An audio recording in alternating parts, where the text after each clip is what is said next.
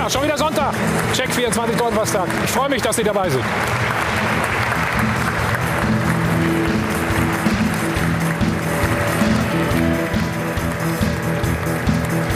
31. Spieltag war das schon die Vorentscheidung im Titelrennen. Borussia Dortmund verliert das Derby gegen Schalke 04. Knackpunkt war diese Szene. Handspiel von Julian Weigel. Erst gar nicht gesehen, dann kam der Videoassistent und der Schiedsrichter Felix Zweier hat auf elf Meter entschieden. Auch nach dem Spiel war der Trainer Lucien Favre nicht zu beruhigen. Diese Regel ist so lächerlich. Es ist äh, der größte Skandal im Fußball. Also der größte Skandal warum er die Meisterschaft schon abgehakt hat. Das wollen wir auch heute besprechen. Grenzenloser Jubel dagegen auf der anderen Seite bei Schalke 04. Jahrhunderttrainer Hüb Stevens gewinnt das wichtigste Spiel der Saison und kann sich auch gegen die Kussattacken von Clemens Tönnies nicht erwehren. Wir machen die große Derby-Analyse und stellen dann noch die Frage, entscheidet der Videoweis am Ende der Saison doch über Meisterschaft, Pokal und Abstieg? Hi von Adel und Benz.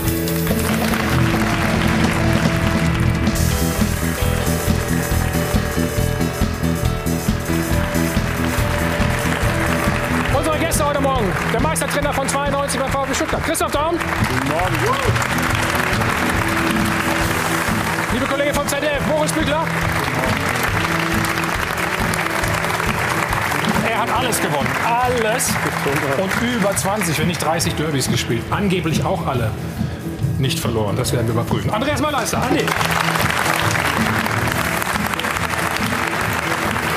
Er ist Autor und Personal Coach, wie es so schön heißt, Monia Zituni.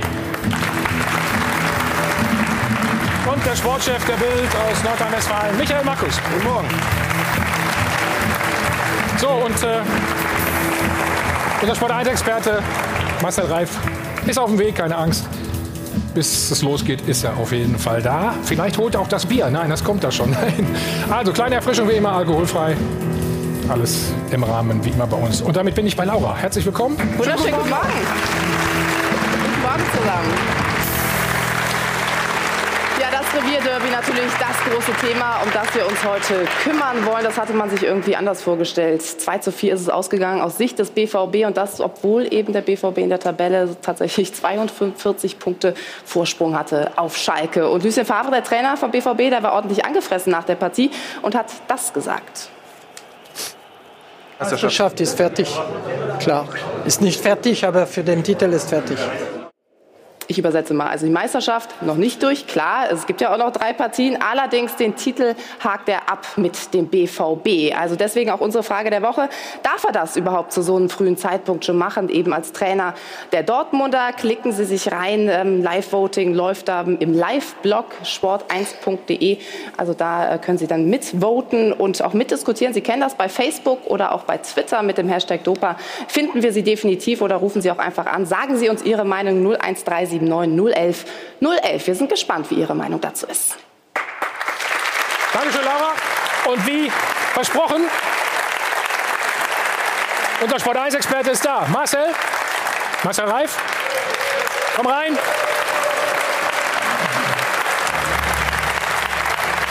Ja, bitte, bitte. Du warst, du warst bei irgendeinem Spitzenspiel gestern, habe ich gehört, ne? Ja, der letzte gegen den vorletzten. Ah, habe ich doch nicht. Kannst du uns später mehr darüber erzählen. Also, vor dem großen Ruhrpott-Derby hat man eigentlich nur über die Höhe des Sieges der Dortmunder diskutiert. Zu klar war eigentlich der Klassenunterschied. Jetzt, nach der Partie, muss man aber sagen, Schalke hat ein großes Problem weniger und der BVB eines mehr.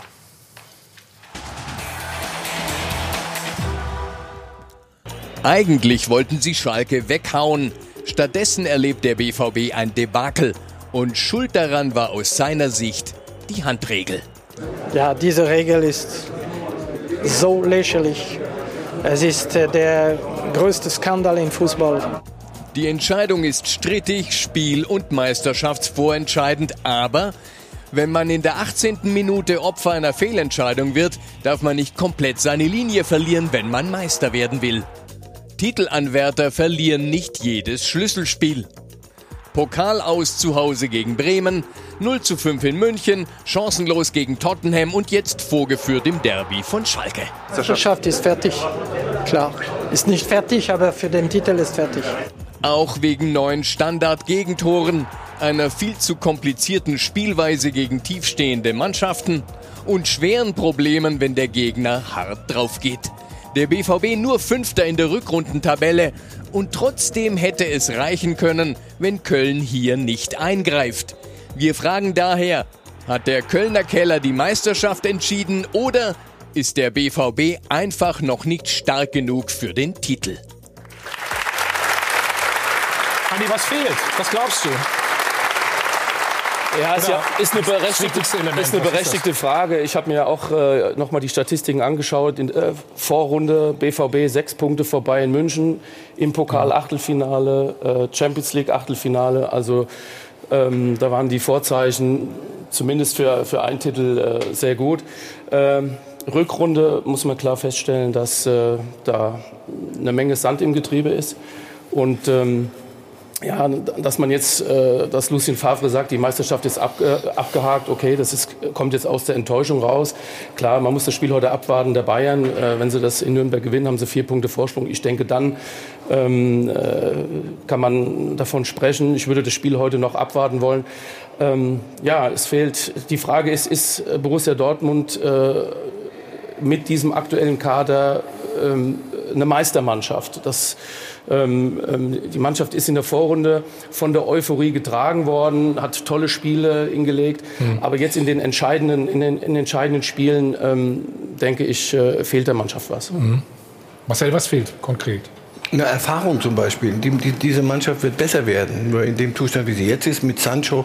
Also Sancho haben wir ja zum, zu einem Fußballgott irgendwann erhoben. Das ist ja wunderbar, was der kann. Aber das ist doch noch kein Spieler, der eine, eine Meistermannschaft tragen kann. Das Spiel hier in München war doch das beste Beispiel. Da hast du ihn gar nicht gesehen. Das ist aber kein Vorwurf, sondern eine völlig normale Geschichte. Ich glaube, sie haben einen Fehler gemacht. Sie haben in der, auch in der mhm. Außendarstellung, als sie die sechs Punkte Vorsprung hatten, waren sie mir zu defensiv. Ja, ach, gegen die Bayern haben wir eh keine Chance. Wir, wir gucken von von Spiel zu Spiel. Da hättest du sagen können, hör zu, so gut wie in diesem Jahr, so fröhlich, wir haben eine junge Mannschaft, lass es uns doch probieren, ist doch wurscht. Was, was, was haben wir denn zu verlieren? Ja. Und als es dann die, die, der Vorsprung weg war, dann hieß es, so jetzt wollen wir aber auch Meister werden. Und ich glaube, dafür ist diese Mannschaft in ihrer, so wie, so wie sie sind, in der Altersstruktur, der Erfahrungsstruktur noch nicht, nicht weit genug. Ist das eine Frage des Alters so? Also es waren sogar zwischenzeitlich mal neun Punkte. Ne? Das neun Punkte, genau. Im November, glaube ich. Vergisst Hat einen Zahlendreher drin. Nee, nee, nee, ist ja nicht schlimm, aber das macht es ja noch, äh, noch, noch, intensiver, das Ganze. Ne? Äh, ja, natürlich ist, man kann es nicht auf eine Sache reduzieren. Äh, aber natürlich ist fehlende Erfahrung äh, ein Faktor, der dich am Ende zum, zum Titel treibt. Und ähm, durch die Einkäufe von Witzel und Delaney war genau das gegeben. Die haben eine super Hinrunde gespielt, aber in der Rückrunde sind gerade diese beiden Unsicherheitsfaktoren. Das heißt, diese Stabilität, die du hattest, die dir in der Vorsaison gefehlt hat, die bricht gerade wieder so ein bisschen weg. Aber was ich grundsätzlich noch mal sagen wollte, ich war gestern im Stadion und ich hätte es eigentlich nicht für möglich gehalten, dass dieses 4 zu 4 nochmal steigerbar ist. Aber dieser Drama-Faktor, äh, der ist einfach nochmal überboten worden. In der ganzen Komplexität, was da gestern stattgefunden hat, das war wirklich, wenn wir das nicht hätten und Schalke wäre abgestiegen, künftig kein Derby mehr, also möchte ich mir nicht vorstellen, auch wenn man kein Fan der beiden äh, Lager ist. Was man in dem Zusammenhang auf jeden Fall erst nochmal benennen muss, bevor wir jetzt auch kritisch natürlich mit dem BVB umgehen, ist, dass erstmal Dortmund eine fantastische Saison bis dahin spielt. Also wenn wir letzten Sommer uns gefragt hätten, wie wir diese Bundesliga-Saison verlaufen, welche Mannschaft ist fähig, den FC Bayern herauszufordern, da hätten wir, glaube ich, nicht in diesem Maße gesagt, das könnte Borussia Dortmund sein. Also erstmal, glaube ich, Dortmund spielt eine starke Saison, ist aber noch nicht so weit, um den FC Bayern herauszufordern. Und äh, Marcel hat recht, äh, da fehlt es noch an gewissen Punkten und das muss man entwickeln. Die sind einfach zu schnell einen Schritt nach vorne gekommen, sage ich mal. Und dann irgendwann hat man festgestellt, okay, wir sind Erster, wir haben eine Riesenchance, vielleicht Meister zu werden, aber das hat die gleichzeitig auch erschreckt, würde ich sagen. Weil irgendwann erklimmst du so eine Höhe und erschreckst dich vor dieser Fallhöhe, anstatt vielleicht nach oben zu schauen, um dieses Ziel zu erreichen. Und man hat gesehen in diesen entscheidenden Spielen, dass da einfach auch natürlich diese, diese Annahme dieser Herausforderung fehlt diese Freude, diese Spaß, diese Lust, Meister zu werden, jawohl, es war eher noch ein Druck da und das sieht man auch in der Punktausbeute, glaube ich. Das Problem war, wenn, wann kommt der Moment, wo Sie das Gefühl haben, Sie haben was zu verlieren? Sie sind die Saison reingegangen, konnten nur was gewinnen. Die Bayern haben auch alles liegen lassen. Du Absolut. konntest nur was gewinnen. Und irgendwann kippte das. Und da hat, da, von da an hattest du das Gefühl, ja. ui, das, das ist eine Nummer zu groß. Genau, und das waren jetzt, ja genau diese entscheidenden Spiele. Ne? Achtelfinale gegen Bremen, Achtelfinale gegen Tottenham. Du hast nur acht Spiele verloren in diesem Jahr und da waren, waren nur zwei, sage ich mal, Ausrutscher wie gegen Fortuna und gegen Augsburg, wobei Augsburg natürlich für den Titel am Ende relevant wird. Ähm, äh, aber ich meine, Jugend ist eine Sache, Unerfahrenheit, äh, die wird kommen, ne? da bin ich absolut dabei. Aber was natürlich, und das wird so ein Favre maximal ärgern wie alle Fans, dass du schon allein in der Rückrunde acht Tore durch Standards gefangen hast. Gestern wieder drei. Ich meine, dass ein Sané köpfen kann, dass ein Hummels köpfen kann, das wissen die. Ja? Gucken wir uns gleich sowieso noch mal Okay, an, das sind aber die das Sachen, ist glaube ich, Faktor, glaube ich. Ja. Und, und Favre natürlich, der sich maximal vercoacht hat, meiner Meinung nach, beim Münchenspiel, auch wenn natürlich die Spieler äh, absolut unter ihrer Leistungsmöglichkeit geblieben sind. Äh, aber das, war, das sind so die Kernpunkte, glaube ich. Aber es ist natürlich nicht nur die mangelnde Reife, über die gerade gesprochen wird, es ist auch die Nervenstärke, die fehlt. Ja, in den Big Matches muss man sich mal vorstellen. Sie haben, Sie haben äh, das Pokalspiel verloren, Big Match gegen Werder Bremen. Sie haben gegen Tottenham, waren Sie, haben wir eben im Einspieler gesehen, chancenlos, kein Tor gemacht. Dann fahren Sie nach München, kriegen fünf Dinger reingehauen und dann gestern das Derby. Also die großen Spiele, das hat natürlich auch mit Nervenstärke, mit Reife zu tun. Und was mir natürlich jetzt in der heißen Phase der Saison so ein bisschen fehlt, ist die Siegermentalität. Wer lebt das da vor? Du hast eben gesagt, Witzel und Delaney, das waren, die haben vor, in der Vorrunde alles weggeflext vor der Abwehr. Deswegen ist es mir zu einfach zu sagen, es ist nur der Jugend geschuldet, auch die Sag Stabilisatoren. ich ja ich habe es ja auf mehrere Sachen. Auch ne? die Stabilisatoren, Delaney, Funktionieren jetzt nicht mehr. Witzel, die auf der 6 alles weggeflext haben, die sind momentan auch neben der Spitze. Ist das nur eine Nervengeschichte jetzt, wie wir gerade gehört haben? Ja, Nervengeschichte und Erfahrung, äh, die korrelieren ja, also die gehören ja eigentlich zusammen. Und äh, äh, ich sehe es äh, ähnlich wie in der Runde geäußert. Borussia Dortmund hat äh, eine neue Mannschaft aufgebaut und äh, musste viele neue junge Spieler integrieren, die noch im Entwicklungsprozess sind. Und ähm, eigentlich können wir uns bei Borussia Dortmund nur bedanken, wie sie über eine lange Phase äh, die Bundesliga wieder interessant gemacht haben. Jahren zuvor war zu diesem Zeitpunkt Bayern München schon längst Meister gewesen. Von daher erstmal ein Kompliment, äh, wie diese äh, junge Truppe von Dortmund die Liga interessant gemacht hat.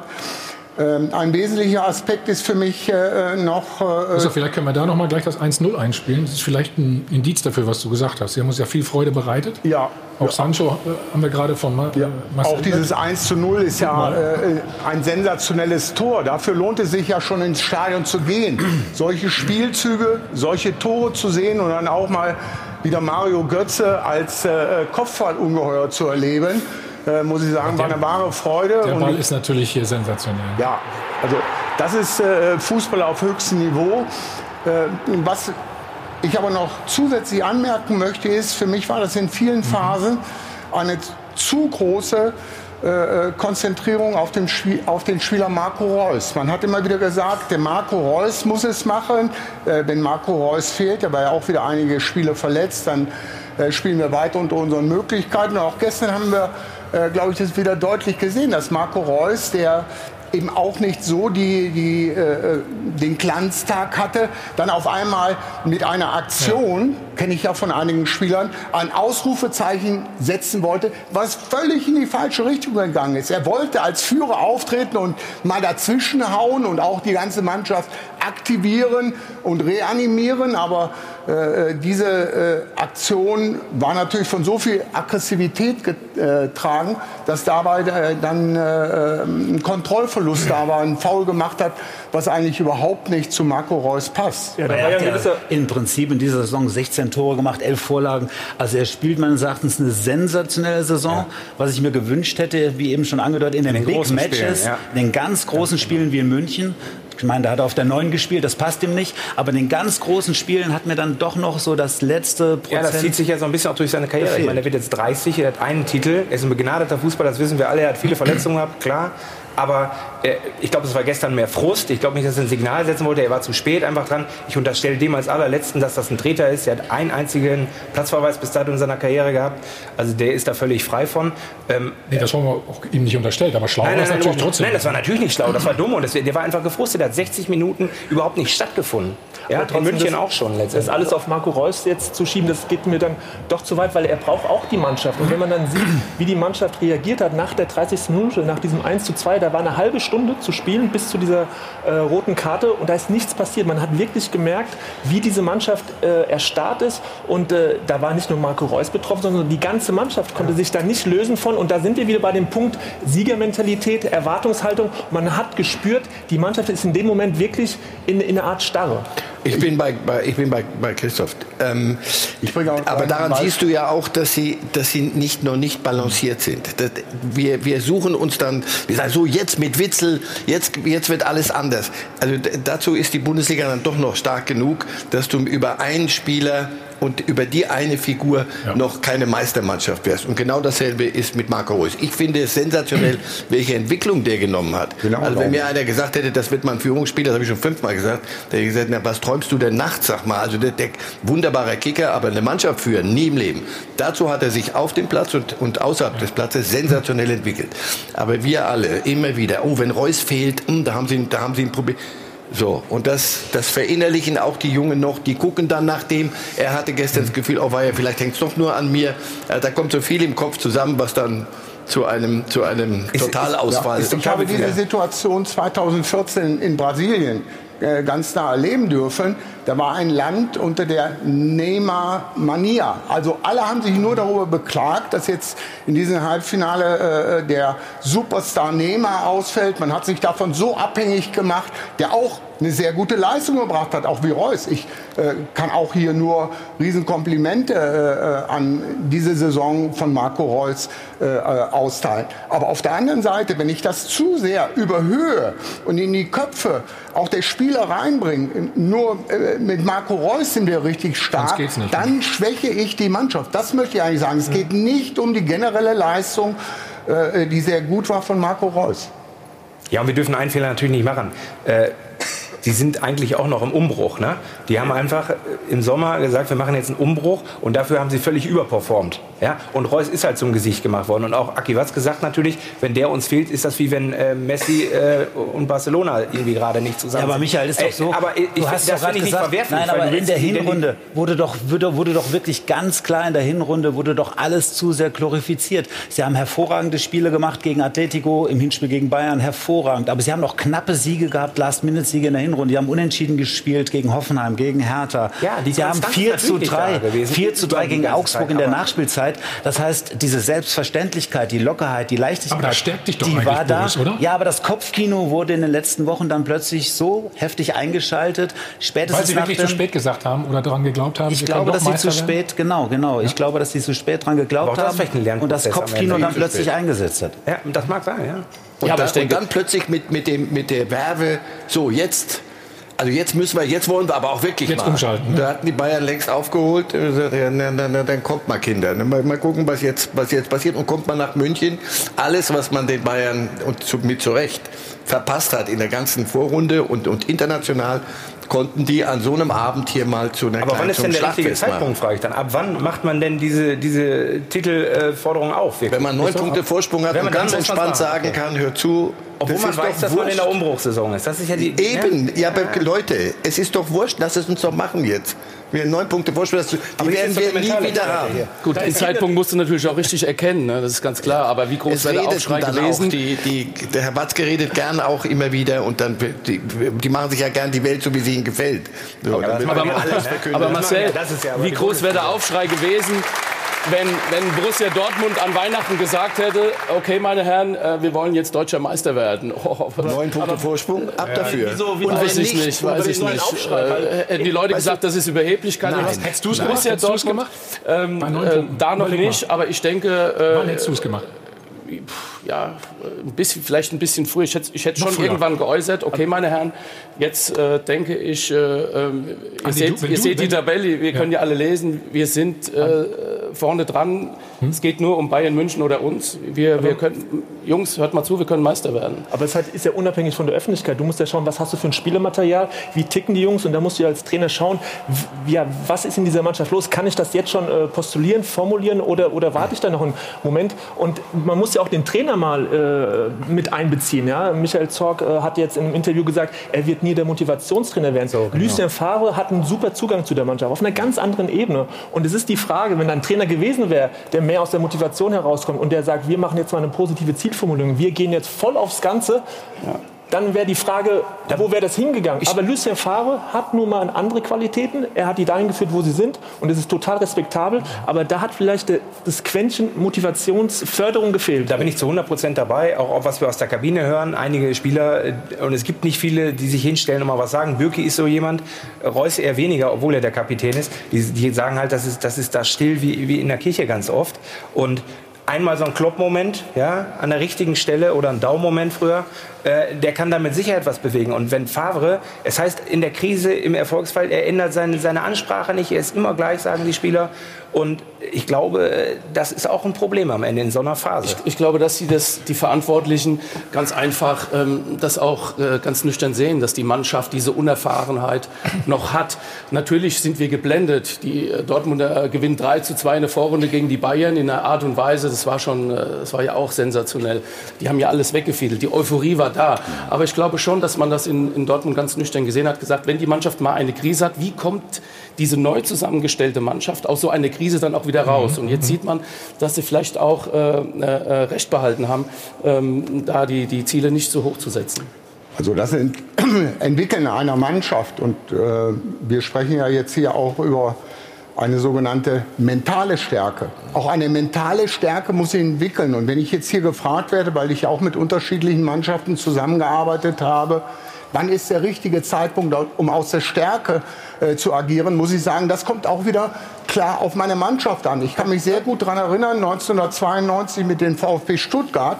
Wir hätten nie aus der Stärke heraus agieren können. Die stärkste und beste Mannschaft war Eintracht Frankfurt.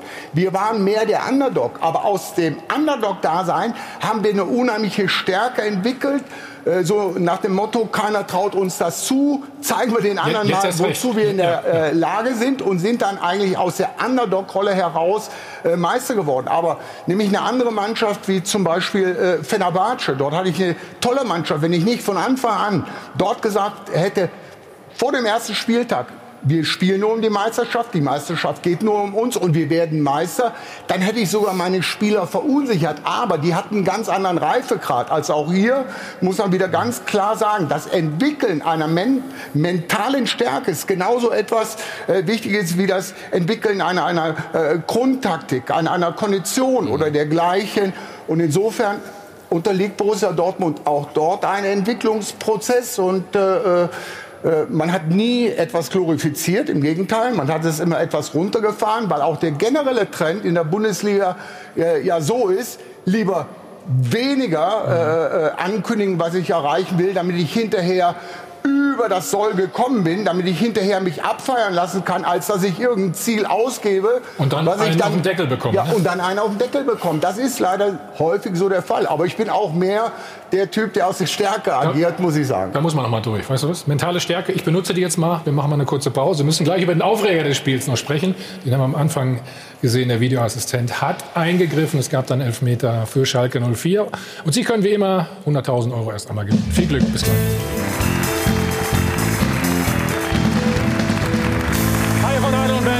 Dem Münchner Flughafen der Check 24 Doppelpass. In der ersten Runde haben wir diskutiert, was fehlt dem BVB. Eventuell haben sie die Ziele zu spät richtig formuliert. Jetzt gehen wir mal ins Spiel rein gestern und schauen auf diese Szene, über die alle diskutiert haben schon. Das Handspiel von Julian Weigel. Andi, erstmal geht das Spiel ja weiter. Ne? Keiner, Embolo reklamiert so ein bisschen also ich glaube, ich glaub, das hat keiner von uns bemerkt. Jeder, der das Spiel gesehen ja, hat am Fernseher. ja auch nicht. Ne? Ähm, ähm, dass dann äh, die Unterbrechung kam, da waren ja alle überrascht. Ähm, Was ist klar, das war ähm, sicherlich äh, ein Knackpunkt für dieses, äh, für dieses Derby. Ähm, da einen Elfmeter zu geben, also ähm, ich, mein, find, guck mal, ich finde die Reaktion von Hüb auch, ja. guck mal hier, entschuldigt sich fast, ne? Also der Elfmeter, den Elfmeter zu geben, muss ich sagen, ähm, äh, geht so, geht so nicht. Äh, jeder, der Fußball spielt oder Fußball gespielt hat, weiß, ähm, wenn man da aus 10 Zentimeter den Ball an die Hand geschossen ja. bekommt, dann kann man nicht hier von einem, von einem Handspiel sprechen. Und da muss man dem Lucien Favre sicherlich auch mal, äh, auch mal recht geben. Ähm, diese Entscheidung war, war, viel, war viel zu hart. War viel zu hart. Ich meine, äh, wir haben beide gespielt. Wie oft hast du mal aufs Tor geschossen? Und äh, da ist dem, ist dem, Gegner den Ball, den Ball, äh, der Ball an die Hand gegangen. Und der Schiedsrichter hat immer gesagt, nö, nö, das war angeschossen. Das war angeschossen. Stimmt, angeschossen hieß das. Ange das hieß angeschossen. Nein, nein, das war keine Absicht. So, und jetzt sind wir bei genau. dem Punkt, wo wir diskutieren können. Also das, absichtliches Handspiel oder kein absichtliches Handspiel im Strafraum. Das war eine ganz normale abwehrtypische fußballspezifische Aktion.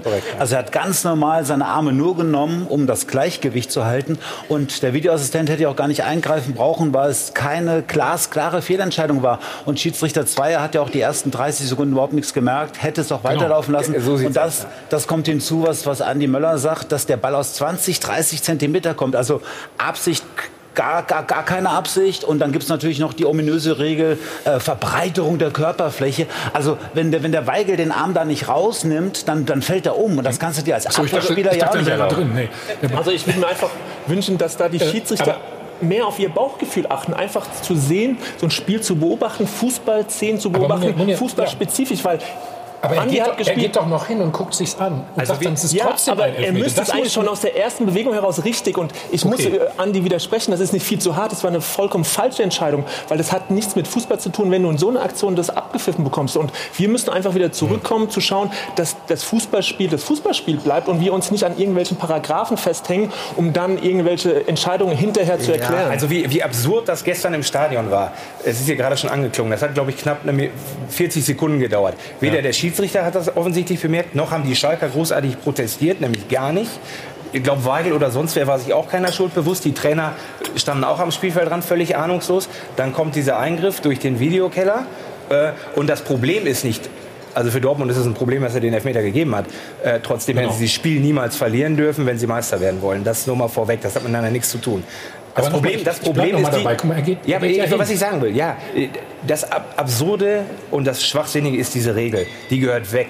Die ist in dieser Form absoluter Käse, so wie das gerade schon angeklungen ist. Du kannst nichts machen, wenn du aus so kurzer Distanz angeschossen wirst. Er muss die Arme haben, um sich irgendwie im Gleichgewicht zu halten. Das ist Käse. Das Ding muss weg. Das versteht keiner. Das, das Problem, Oder es muss klar definiert werden das, das, und dann darf das kein Elfmeter sein. Das Problem ist natürlich nicht der Schiedsrichter. Zweier ist ein guter Schiedsrichter. Das, das Problem ist ja das Videobeweis. Es ist auch nicht der Videokeller. Leute, lass uns nicht alle Leute, das, das, Marcel, das, Problem ist, ist du hast eben gesagt, wir können uns nicht an irgendwelchen Paragraphen festhalten. Doch, das müssen wir leider. Also sonst werden wir verrückt. Wenn, wenn eine Ampel rot ist, ist sie entweder kurzrot oder langrot, völlig wurscht. Wenn die rot ist, nicht mit Verbreiterung äh, der, Körperfläche diese. Regel äh, Absicht oder nicht? Ich will doch, ich, hm? ich komme doch am Ende noch zu dir. Wenn, wenn rot ist, ist rot. Nur irgendwann muss es klar sein. Uns ist allen klar, wenn ich bei Rot über die Ampel fahre, wenn es gerade auf Rot geschaltet ist, macht das Aua. Wenn ich erwischt werde, macht es richtig Aua.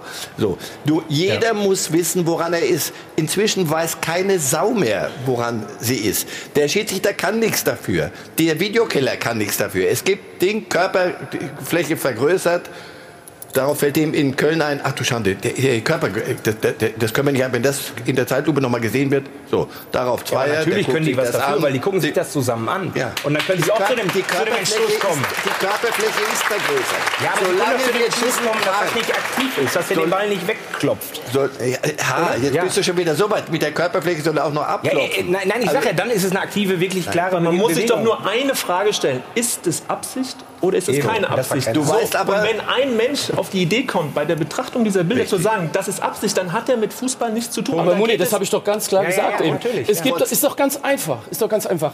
Geht der Ball zur Hand oder, die, die, die, oder geht Hand die Hand zum Ball? Das ist der große Unterschied bei dieser Diskussion. Deswegen sage ich, in dieser Form muss diese Regel modifiziert werden oder weg. Die Und zwar transparent. Ja. Alle müssen sich mal nach der Saison zusammensetzen. Spieler, manch, die, die, die, Clubs, Trainer, alle sollten mal einfach mal laut und deutlich sich irgendwo hinsetzen und sagen, passt auf, lass uns mal über die Handregel reden. Was, wie wollen wir es auslegen? Und dann brauchst du auch noch nicht das große Board von, von diesen alten Knackern in, in, in London, sondern du kannst in aller Entspanntheit in hier sagen, wir werden es jetzt so auslegen.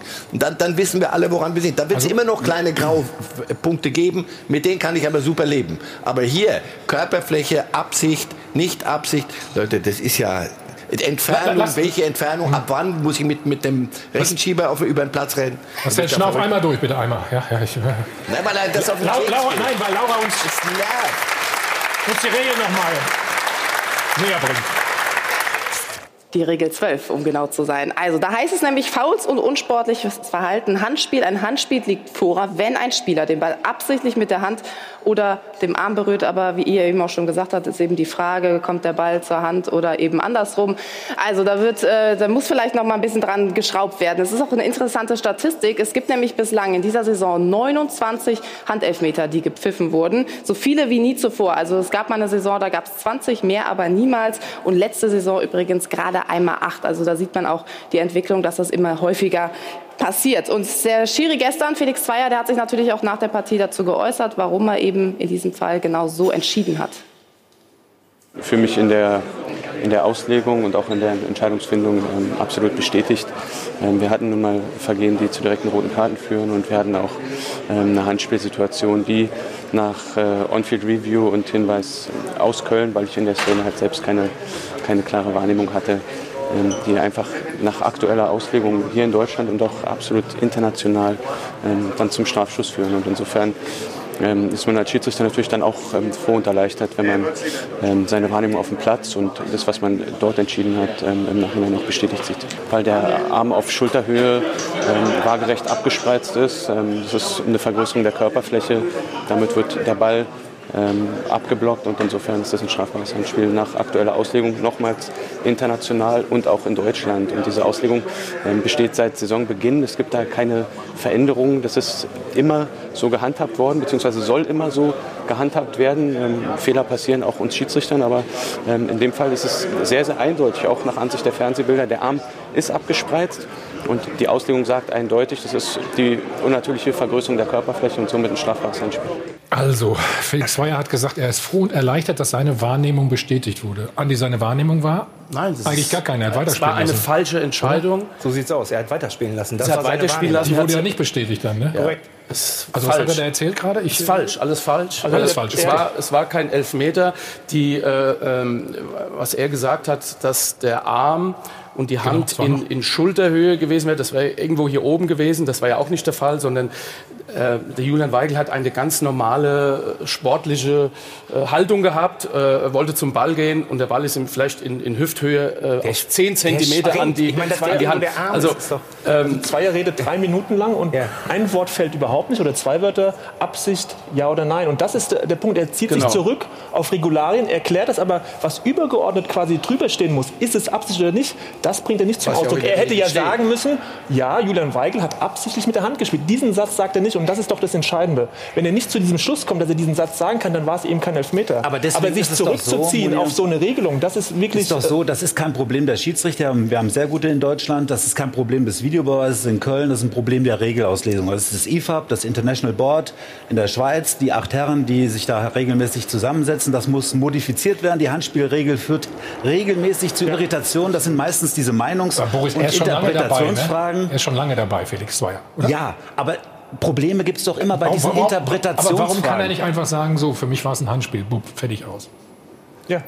Aber kann er Das- nicht sagen. Warum kann er es nicht Ja, weil er es sagen? gar nicht gesehen hat. Der hat es weiterlaufen. Ja, aber dann eiert er da rum so. so Ja, natürlich eiert er rum. Ich Ja gut, weil er die Spielleitung nicht alleine trägt. Er hat ja nicht die Spielleitung alleine auf dem Platz. Er hat ja die, die, die, gucken Leute im Keller Aber er entscheidet, er Köln. entscheidet am, am Ja, ja, Ende, aber er ist ja nicht alleine. Er entscheidet Guido- ja nicht alleine das Spiel. Guido er leitet auch Winkmann nicht alleine. hätte doch gar nicht eingreifen müssen aus dem Kölner Keller, weil das keine gravierende Fehlentscheidung ist. Deswegen hätte der Kölner Kellner sich überhaupt nicht melden müssen. Nee, was nee, ich nee, nicht, nee, nee, was ich, nee, das stimmt was, nicht. Was das ich stimmt nicht. was ich mich er hat das Handspiel nicht gesehen. Er sagt doch selber, er hat das Handspiel nicht gesehen. Aber es war ja auch keine gravierende Fehlentscheidung. Doch, es ist in dem Moment, wo es ein Handspiel ist und er sieht es nicht, dann ist es eine gravierende Fehlentscheidung. Es ist ja nicht ja seine. Bewertung gewesen. Er hat ja nicht das Handspiel gesehen und gesagt, das ist aber unabsichtlich, deswegen lassen wir es laufen. Wenn dann Köln eingreift, dann können wir den Laden ganz dicht machen. Das, das war es aber, Also glaube ich, ich. ich sehe im das Publikum ist, auch noch ratlose Gesichter. Ihr wisst auch nicht mehr, was los ist so richtig. Wisst ihr, was ja das Schlimme ist Das mittlerweile? echt- das hört man halt Das ist immer Wahnsinn, wieder ja. auch aus den, aus den Mannschaften, ist ja Wahnsinn. dass teilweise angefangen wird, das bewusst zu trainieren, so ein Käse. Ja, Ja, aber das, Ja, kann, es das kannst so. du jetzt nicht trainieren hier, oder? Nein, Also- aber schießt schieß doch häufiger mal an die Hände. Warum denn nicht? Irgendwann pfeift wieder einer. Naja, also ja, es das, ist doch ein, das wird nicht passieren. Also lange Rede, kurzer Sinn. Die Regel muss, Sie. die muss Darüber modifiziert werden. So. Und zwar für alle genau. begreifbar, Absicht genau. oder nicht. Und dann wird es immer noch Spielraum geben und damit kann man doch super leben. Okay. Eine, eine richtig falsch empfundene Entscheidung war das im, im Pokalspiel, das, das Foul bei, bei Werder Bremen. Da hat ein Schiedsrichter, finde Marcel, ich, perfekte Überleitung deswegen zu dem Thema gute Schiedsrichter. Komm, wir gucken uns die Szene noch mal an. Hier. Ja, da hat ein Schiedsrichter kein Gespür dafür, was, was da passiert in der Szene. Er hat kein Gespür für das Spiel. Wo stehen wir? Und mir geht es nicht darum, dass einer willkürlich da in der 20. pfeift, in der 50. nicht. Aber hier sage ich, pass auf, das wird, glaube ich, eine Entscheidung, die entscheidet, äh, wer ins Pokalfinale einzieht. Da gehe ich mal raus und gehe mal gucken. Da nicht auf die Idee zu kommen. Hier ist das natürlich das Problem, dass du ein schlecht. Kommunikationsproblem hast. Siebert hat, glaube ich, ein äh, Kontaktvergehen unten an den Füßen wahrgenommen. Der Videoassistent Kampka hat ein Vergehen oben an den Händen wahrgenommen, also so ein leichter Schubser. Das war ein Kommunikationsproblem. Aber das zeigt natürlich, dass gerade bei Foulspiel im Strafraum und eben gesehen bei Handspiel, bei diesen Interpretationsfragen, da in diesen Bereichen gibt es die meisten Probleme. Bei Abseits, bei den kalibrierten Linien läuft es ja besser als da am hätte er ja Anfang auch der die Saison. Möglichkeit gehabt, rauszugehen, So, sich genau. das anzuschauen Ja, und dann einfach nochmal zu, zu prüfen, so Mensch, liege ich mit meiner Wahrnehmung Ja, richtig gerade wenn, sie nicht, Und- gerade wenn sie sich nicht einig Genau. sind. Ne? Nee, dann, dann hätten sie ja weiter geredet auch. A, äh, A wäre das Theater damit schon mal halbiert worden, weil alle gesagt hätten, okay, der guckte sich immerhin an, der Fairness halber. Und wenn sie sich angeguckt hätten zusammen, nochmal hätten sie gesprochen und dann wäre der Fehler und die Kommunikationspanne gar nicht passiert im Zweifel. Deswegen müssen wir, müssen wir schön trennen, wirklich, weil sonst geht es fürchterlich durcheinander. Das war schlecht Geschiedsrichter. Ja. Das in Dortmund liegt Regel. an der gottverdammten Regelauslegung, so wie wir sie hier in der Luft irgendwo haben, mal mehr, mal weniger, mal. Aber ich komme aus einer Zeit, Marcel, du hast noch, wir wissen doch noch beide aus Kölner Zeiten, wir haben öfter Fußball gespielt, an der Sporthochschule, hin und wieder. Wir wissen, wir kommen doch noch beide aus einer Zeit, wo es hieß, ein guter Schiedsrichter ist der, der nicht auffällt. Jetzt habe ich Mittwochstheater in Bremen, jetzt habe ich Freitags bei den Spielen Theater, Samstags hier beim Derby, jetzt habe ich Champions League Dienstags, Mittwochs neulich bei Man City, auch Videobeweisgeschichten. Wir können doch nicht jetzt montags bis montags, also acht Tage in der Woche über den Videobeweis reden. Also er nimmt meines Erachtens insgesamt auch viel zu viel Raum ein. Nur wenn er, wenn er, nur wenn er nicht. Manchester City gegen Tottenham war alles richtig.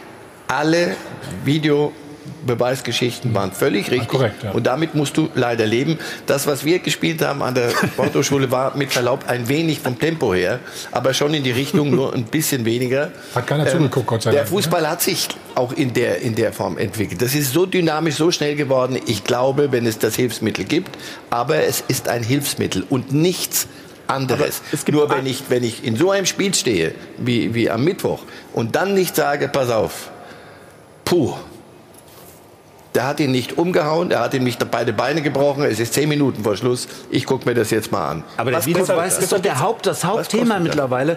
Äh, beim Einzug ins Pokalfinale, bei den zwei wichtigsten Entscheidungen im Spielbetrieb, Pokalfinale und Meisterschaft, tritt der Videobeweis auf. Mittwoch Bremen-Bayern, wer kommt ins Finale? Gestern, wer wird Meister, wer steigt ab? Und jedes Mal ist der Videobeweis das Hauptthema. Das kann Deswegen gibt es schon eine Gemeinsamkeit für mich, Marcel, zwischen diesen beiden Szenen, Bremen als auch Dortmund. Der Schiedsrichter, das ist doch der Chef auf dem Platz. Der muss doch wieder dahin kommen, dass er diese Szenen wirklich adäquat einschätzen kann. Und wir näher zum Fußball zurück. Wir, wir technologisieren den Fußball, digitalisieren ihn, aber letztlich passiert das auf dem Fußballfeld und wir brauchen wieder Persönlichkeiten, die das erkennen, die den Mut haben zu klaren Entscheidungen. Und wir müssen wegkommen dazu, dass man sich auf irgendwelche Regularien zurückzieht. Also das ist meine Meinung. Aber Regularien und Video ist ein, Unterschied. So, wollen wir mal. Äh, nee, lass dich natürlich es, aussprechen. es steht oben drüber, der Schiedsrichter auf dem Platz ist der Chef des Verfahrens. Das kriegst du jedes Mal wieder gesagt. Er macht sich doch aber nicht kleiner, wenn er sich eine Szene anguckt. Wenn der Videobeweis am Mittwoch, wenn er da hingegangen wäre, hätten wir über den Videobeweis, glaube ich, nicht furchtbar lang diskutiert. Denn jeder normale Mensch, der auch nur bei klarem, halbwegs bei klarem Verstand ist, sieht, dass der Torhüter den Ball hat, als der den schubst. Also irgendwo muss man dann Warum sagen, wenn das das ein Elfmeter ist, dann allerdings lass uns Elfmeterschießen machen von der ersten Minute an. Warum macht man, warum macht man bei, bei einem Elfmeter, äh, bei einer Elfmetersituation und bei einem Tor ja oder nein, warum ist denn da nicht das Angucken verpflichtend? Warum muss er das dann nicht sogar angucken. Das kann man Vielleicht doch auch müssen so. wir da hinkommen. Ja, oder? Wenn es um Tor geht oder Elfmeter oder Ja, rote Karte. Fraktionstester haben wir es natürlich sind nicht so jetzt viele Sachen, Müssen die wir da so hinkommen, dass man sagt, bei Ja, einer so entscheidenden Szene Musst du, musst gucken. Rote Karte, musst du gucken. Ende. Hast du gerade irgendwas vom Bayern-Bonus erwähnt? Nee, null. Gar nichts. Haben wir das falsch verstanden? Nein. Ich habe nur gesagt, dass das deutsche. Habe ich auch gehört. Dass der Einzug, Habt ihr das auch so ein bisschen? Ja, ja. Nein, nein. Ich, ich habe nur gesagt, äh, es geht um den Einzug ins deutsche Pokalfinale. Es geht um die deutsche Meisterschaft. Und da reden wir hier mittwochs und samstags und sonntags über, über den Videobeweis. Ich finde, ich komme aus einer Zeit, wo der Schiedsrichter dann gut Dann- ist, wenn er nicht auffällt. Und mir ist das too Okay. much. Dass es den Videobeweis gibt, finde ich in diesen Zentimeterfragen, in diesen Bereichen ist es innerhalb des Strafraums, außerhalb des Strafraums, ist es abseits, ja oder nein? Da finde ich, bei diesen technischen Sachen ist es eine große Hilfe geworden.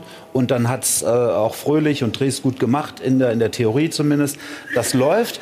Mein Problem habe ich, oder ich habe ein Problem bei den Meinungsfragen, Interpretationsfragen, faul, ja oder nein, Absicht oder nicht.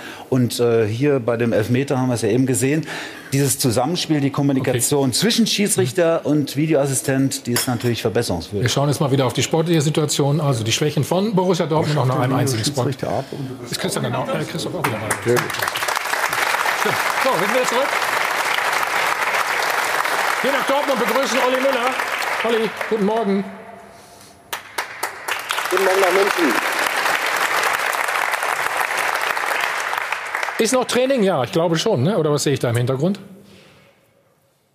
Ja, es läuft hier noch im Hintergrund. Äh, Das sind die Reservisten und äh, ja, stimmungsmäßig. Die Frage wird wahrscheinlich kommen. Ist eine rhetorische Frage logischerweise am Tag nach einem verlorenen Revierderby gegen Schalke 04 hier in Dortmund. Äh, logischerweise hat man den Blues. Äh, das äh, gilt für die Spieler, das gilt für die Fans, äh, denn es ist leider Gottes der zweite Wirkungstreffer, den der BVB hat einstecken müssen. Und ich glaube, für die Fans ist es fast noch schlimmer als diese 0 zu 5 Niederlage beim FC Bayern München, ähm, ausgerechnet gegen Schalke 04. Den Erzrivalen, für den in dieser Saison ja nicht sonderlich viel zusammengelaufen ist, hat man sehr wahrscheinlich die Meisterschaft verloren. Und das schmerzt natürlich extrem. Hm. Olli, wir schauen mal kurz ähm, auf das äh, 2 zu 1 für Schalke. Standardsituation. Andi, wir haben es eben schon angesprochen. Warum kriegen Sie das nicht in den Griff, die Dortmunder? Guck mal, Sané springt aus dem Stand hoch. Es sind drei Mann um ihn herum. Ich meine, da ist, das ist natürlich eine Kante, aber versuch's mir zu Ja, erklären. es ist schon ähm, auszusehen, dass das eine Schwäche ist ähm, vom BVB, die Standessituation. Das haben wir ja auch in München schon gesehen. Äh, wo- in wo München haben Sie Raumdeckung gespielt. Jetzt haben- danach Manndeckung. Was spielen Sie die ganze jetzt? Zeit Raumdeckung gespielt. Wir spielen jetzt seit kurzer Zeit Manndeckung. Das sollte das auch gestern sein. Ähm, und der Birki äh, war gestern extrem angefressen, der sich wirklich seit Wochen und Monaten schon darüber aufregt. Und äh, der hat gestern kapituliert. Er hat gesagt, macht ihr Journalisten das? Ich sage dazu gar nichts mehr, die kapieren es nicht. Ja gut, also das Tor darf nie fallen. Das sind äh, vier Mann um Sané und äh, der geht alleine aus dem Stand zum Kopfball. Äh, ist klar, es ist eine, ist eine Schwäche. Ähm, man hat das gestern auch gesehen. Äh, bei jedem Freistoß, auch im, im Mittelfeld, im Halbmittelfeld, sind sofort die Schalker Innenverteidiger nach vorne gerannt. Und da kam das Ding lang. Gut, das ist, äh, denke ich, auch ein, ein Lernprozess, ein Reifeprozess, das, äh, das eine Spitzenmannschaft auch haben muss, dass sie gerade bei Standardsituationen hellwach ist und solche Dinge auch verteidigt. Aber hier stehen drei Spieler, was heißt Lernprozess? Hier stehen Akanji, Delaney und Witzel. Das kann man, drei Mann das, beim- kann man sich alles hart erarbeiten im Training. Drei Mann beim Spieler. Ja, dann fragen, fragen wir Olli doch mal, ob Sie gerade Standard trainieren. Nee, ne? momentan nicht. Momentan äh, versucht man Flanken zu verwerten, also eine auf die Offensive ausgerichtete Trainingseinheit.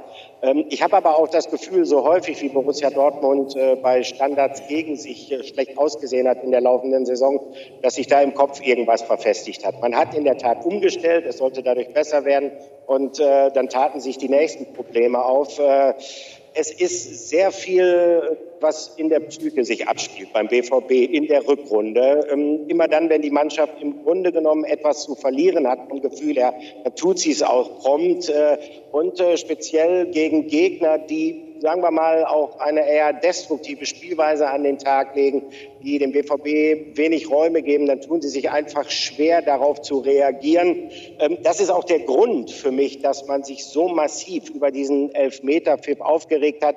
Ähm, da ging es weniger darum, dass diese Regel in der Tat schwer zu verstehen ist, dass das quasi auch Unsinn ist, sondern es geht darum, dass ein solch eine Szene, solch ein Rückschlag ausreicht, um den BVB nachhaltig aus dem Tritt zu bringen. Das zeigt einfach, dass ja. der Mannschaft von Lucien Favre sowas wie Titelreife fehlt. Olli, wir haben auch dafür eine Szene, einen Beleg. Vielleicht kann Christoph uns äh, das mal analysieren. Ähm, der, der, BVB hat unwahrscheinlich viel Ballbesitz gehabt. Hier sehen wir es, Christoph. Aber es kommt nichts dabei rum. Ne? Es ist, ja, das ist woran kein Tempo. Ja, das ist Schalke das, steht natürlich gut, klar. Das ist das typische Ballbesitzspiel, was durch sehr viele Quer-, Lateralpässe ausgezeichnet äh, ist. Man will damit den Gegner müde spielen. Oft spielt man sich selber dabei müde. Äh, das äh, Suchen nach der Lücke mit dem, äh, sagen wir auch risikobehafteten äh, Stallpass, Pass in die Tiefe bleibt aus. Und so ist das wie so ein Handballspiel, das Spiel um den Kreis herum äh, ohne Abschluss. Und äh, das bevorzugt aber auch Borussia Dortmund in vielen Situationen, bis sie eben dann die Lücke finden und entsprechend durchspielen können. Hier gegen Schalke äh, ist ihnen das nicht gelungen. In vielen anderen Spielen ist ihnen das gelungen. Wir müssen eben da eine bessere Symbiose äh, äh zwischen, sagen wir mal, Ballbesitz und, und äh, auch risikoreichen, mutigen Spiel in die Tiefe, in die Spitze finden. Und hier war das mehr, äh, sagen wir mal, ein reines Ballbesitzspiel. Und das ist als Mittel äh, zum Selbstzweck, äh, ist, glaube ich, nicht das probate Mittel, also das falsche Mittel. Oliver, Olli, ist es vielleicht auch so, ähm, oder täuscht der Eindruck, dass der BVB auch immer dann Probleme hat, wenn er auf eine Mannschaft trifft, die sehr aggressiv agiert?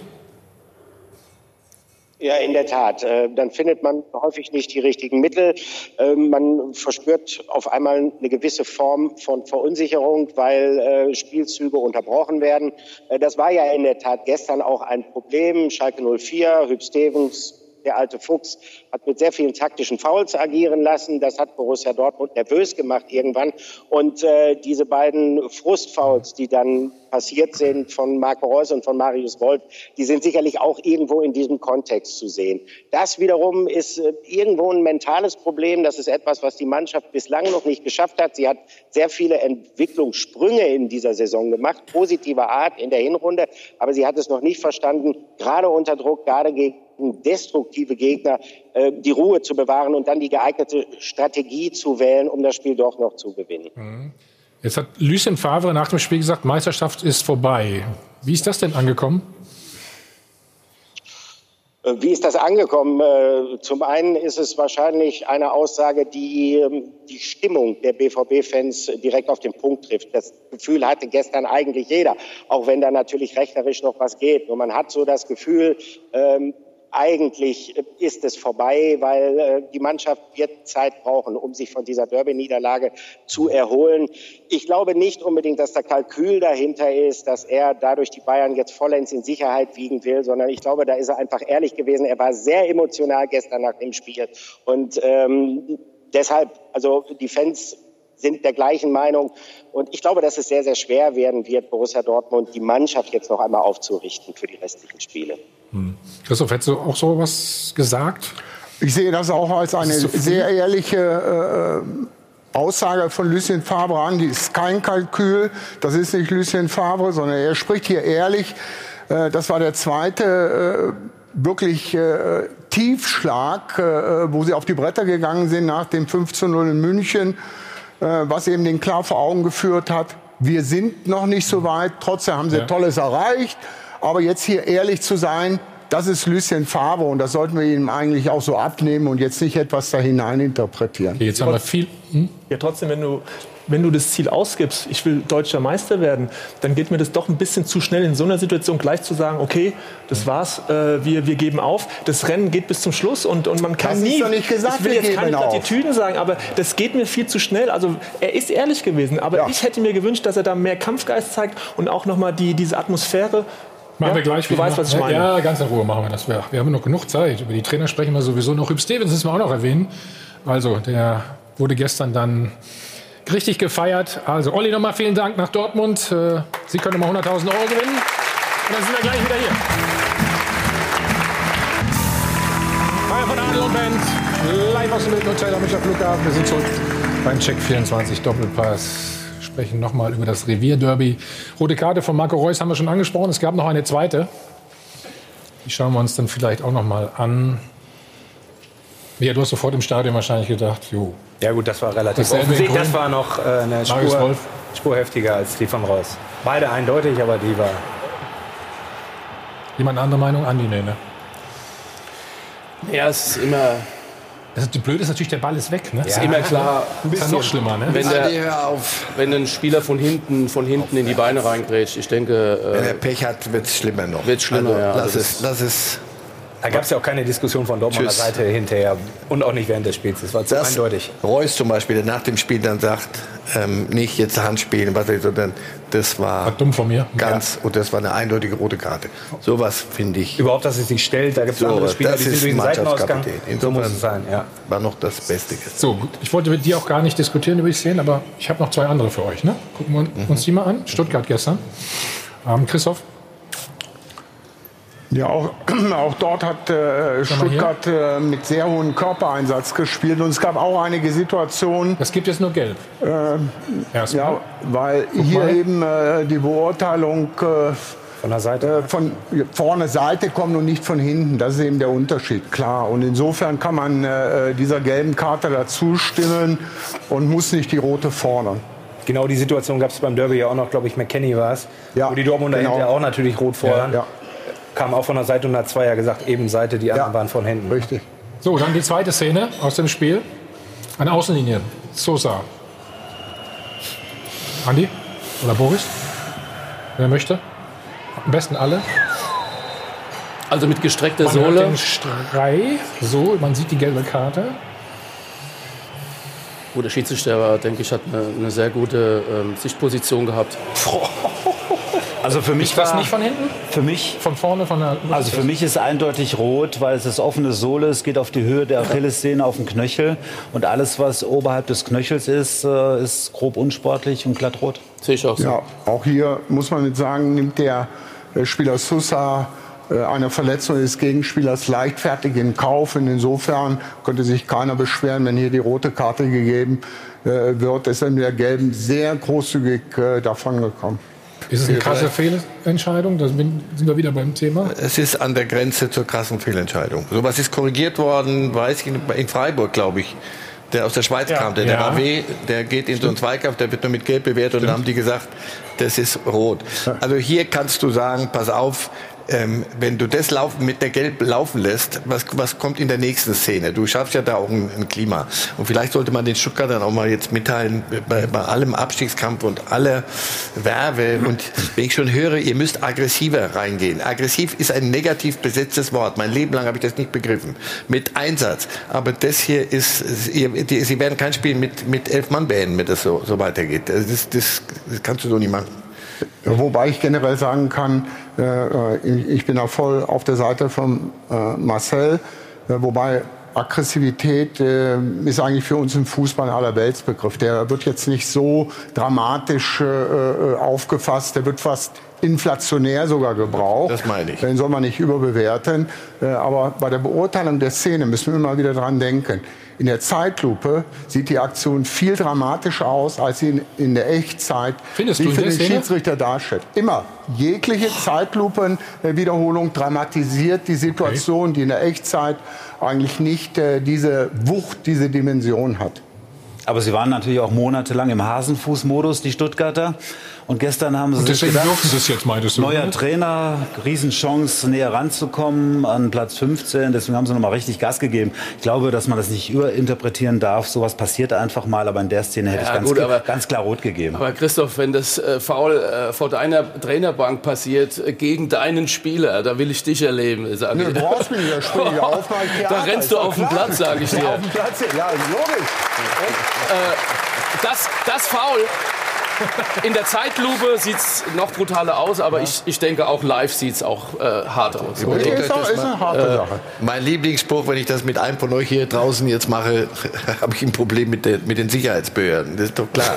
Das ist, ne- das ist justiziabel. Hör auf. Wenn er ihn richtig trifft, Also komm, ich glaub- spielt er nie wieder Ja. Fußball. Jetzt Also haben wir die Szene äh, Wer sowas in Kauf nimmt, muss raus. Den lang musst genug du- durchgekaut. Jetzt wollen wir gleich mal ein bisschen über, muss ja noch lernen im Leben. über die. Trainer reden. Ne? Christoph hatte auch so seine Meinung zu. Laura, macht erst mal weiter. Ja, wir haben Sie natürlich gefragt heute, wie es äh, um die Aussage von Lucien Favre steht. Er hat ja mehr oder weniger die Meisterschaft schon abgeschenkt. Und hier sehen Sie auch den aktuellen Stand. Also 59 Prozent von Ihnen sagen, ja, das kann man durchaus machen als Trainer von Dortmund eben zu diesem Zeitpunkt. Und 41 Prozent sagen, nein. Und genau so sieht eigentlich auch mehr oder weniger das Netz aus. Ziemlich geteilt alles. Zum Beispiel haben wir beim Live-Blog unter sport1.de eine Aussage. Der BVB hat gestern auf allen Ebenen während des Spiels und nach dem Spiel komplett die Nerven verloren. So wird man kein Meister. Und ähm, lustigerweise sind das genau alle, eigentlich alles die Dortmund-Fans, die genau dieser Meinung sind, sich also dem Trainer Lucien Favre anschließen. Äh, wir hatten eben schon so ein bisschen äh, ja, den Bayern-Bonus bei Boris angesprochen. Und äh, Boris, du warst nicht der Einzige, der es im Kopf hatte, kann ich dir schon mal sagen. Hier ein netter Tweet, bevor das Spiel vom Mittwoch in Vergessenheit gerät, ist wieder an der Zeit, über den Bayern-Bonus zu sprechen. Der Elfmeter wurde bestimmt nur deswegen gepfiffen. Wahrscheinlich hatte Uli Hoeneß vom Tegernsee seine Finger im Spiel mit dabei. Also wären definitiv Wunderhände ne, von Uli Hoeneß. Ähm, ich äh, rate Ihnen auch noch, sich bei Sport 1 mal durchzuklicken. Da gibt es auch noch einen interessanten Kommentar. Da heißt es auch, BVB eines Meisters nicht würdig. Es lohnt sich definitiv, da mal vorbeizuschauen. Und Sie haben uns ja auch angerufen und Ihre Meinung erzählt. Also, da hören wir mal rein. Ich gebe Lucien Favre vollkommen recht. Die Meisterschaft ist für den BVB abgehakt und für den FC Bayern München entschieden. Ja, ich denke, dass diese Resignation von Lucien Favre zwar verständlich, aber meiner Ansicht nach zu früh ist. Zum einen ist das Bayern-Spiel heute noch nicht gespielt. Zum zweiten zeigt das eine resignierende Haltung, die meiner Meinung nach momentan überhaupt noch nicht angebracht ist. Es sind noch neun Punkte zu vergeben und auch beim FC Bayern müssen noch nicht neun Punkte sofort eingefahren sein. Ja, so wie Dortmund aufgetreten ist, denke ich schon, dass der Trainer das durchaus sagen darf. Er schaut einfach der Realität ins Gesicht und sagt die Wahrheit. Für Dortmund wird die Meisterschaft wohl vorbei sein, wenn Bayern heute gegen Nürnberg gewinnt. Als Trainer kann ich drei Spieltage vor Schluss sagen, die Meisterschaft ist weg. Ja, viel Verständnis auch für Lucien Favre. Er hat einfach nur das gesagt, was er gedacht hat. Typ Steven ist ja auch so ein Typ, der wollte eigentlich nie wieder Trainer werden. Dann kam Schalke hat ihn doch wieder breit geschlagen. Aber es hat sich einiges geändert im Trainergeschäft. Das musste auch Hüb Stevens lernen. Der Trainer muss in der Krise den Kopf hinhalten und ist bei der Krisenbewältigung weitgehend allein.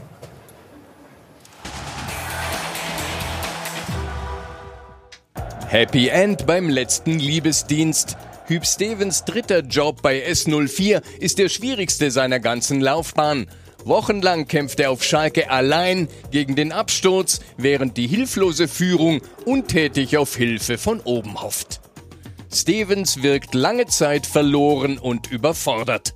Er muss eine sportliche Pleite abwickeln, die er nicht verursacht hat, mit einer weitgehend toten Mannschaft und einem Management, das keine Idee zur Krisenbewältigung beisteuert. Eine Ausgangslage, mit der nicht einmal der erfahrene Feuerwehrmann und Jahrhunderttrainer umgehen kann. Stevens Probleme sind sinnbildlich für die Trainerprobleme von heute. Das Derby als Brustlöser. Stevens rettet Schalke und seine eigene Karriere mit einem großen Spiel. Vor zwei Tagen fast gescheitert, heute der große Sieger. Der Job hat sich verändert. Das tut sich an Stevens nicht mehr an. Denn noch viel mehr als früher gilt in dieser Saison, die Trainer müssen das Missmanagement ihrer Clubs ausbaden. Ist doch Zeit zu dieser Einschätzung? Das kommt ja Oder war es schon immer so? Das kommt ja darauf an, äh, welche äh, äh, sagen wir, Funktion auch ein Trainer innerhalb eines Vereines hat. Wird der Trainer in alle Transferentscheidungen mit eingebunden? Werden Spieler Einkäufe oder Verkäufe nur mit Zustimmung des Trainers gemacht? Das heißt, wir müssen jetzt ja auch differenzieren äh, in, in welche Funktion ein Trainer ist. Kommt ein Trainer in der laufenden Saison rein, eine ganz andere Situation, als wenn er äh, eine Mannschaft mit aufbauen kann. Also wir müssen differenzieren. Generell äh, gilt aber festzustellen, äh, der Ergebnisdruck, den gab es zu jeder Zeit. Der ist jetzt nicht äh, neu. Was neu hinzugekommen ist, ist, ist eine Erhöhung dieses Drucks durch äh, zusätzliche soziale Medien, durch eine viel höhere Medienpräsenz. Wenn ich noch dran denke, in der Zeit, als ich begonnen habe und die mit heute vergleicht, dann äh, ist die ganze Medienlandschaft explodiert. Und äh, es werden heute viel schneller äh, irgendwelche Schuldigen gesucht, Schuldzuweisungen ausgesprochen und von der Führungsetage natürlich äh, Erwartungshaltung geschürt, die oft überhaupt nicht von den Spielern oder von den Trainern erfüllt werden äh, können. Ich bezeichne das manchmal so, äh, dass eine Mannschaft in ein Superman-Kostüm gezwängt wird, was der Mannschaft überhaupt nicht passt, was an allen Ecken und Enden drückt. Und da wäre es für mich äh, äh eigentlich angesagt, äh, doch mit etwas mehr äh, Realitätssinn, auch mit äh, etwas Geduld. Aber das heißt, Michael, du bist schuld zum Beispiel. Du bist schuld. Medien. Nein, ich sage nicht schuld, das hat sich nur Nein, verändert. natürlich, er, er, hat ja recht. Die Digitalisierung, gerade im Medienbereich, hat zu einer 24-7-Tage-Situation geführt, oftmals, die, die uns alle vor enorme Herausforderungen stellt. Die Medien genauso wie die, wie die Sportler. In der Politik ist das ja nicht anders. Klar wird das dadurch immer schwieriger. Und da sind die Vereine einfach, gucken wir nur auf die Bundesliga, auch in anderen Sportbereichen, noch viel zu stiefmütterlich aufgestellt in diesen ganzen Abteilungen. Ja. Du brauchst ja im Grunde so eine Abwehrabteilung von mehreren Leuten, wo immer Leute diese Kanäle im Blick haben, wo sie wissen, was die Spieler machen in den Bereichen. Da findet ja auch viel Unfug statt, ja, die sich auf der Schönheitsliga, auf der Köklinik irgendwie permanent posten.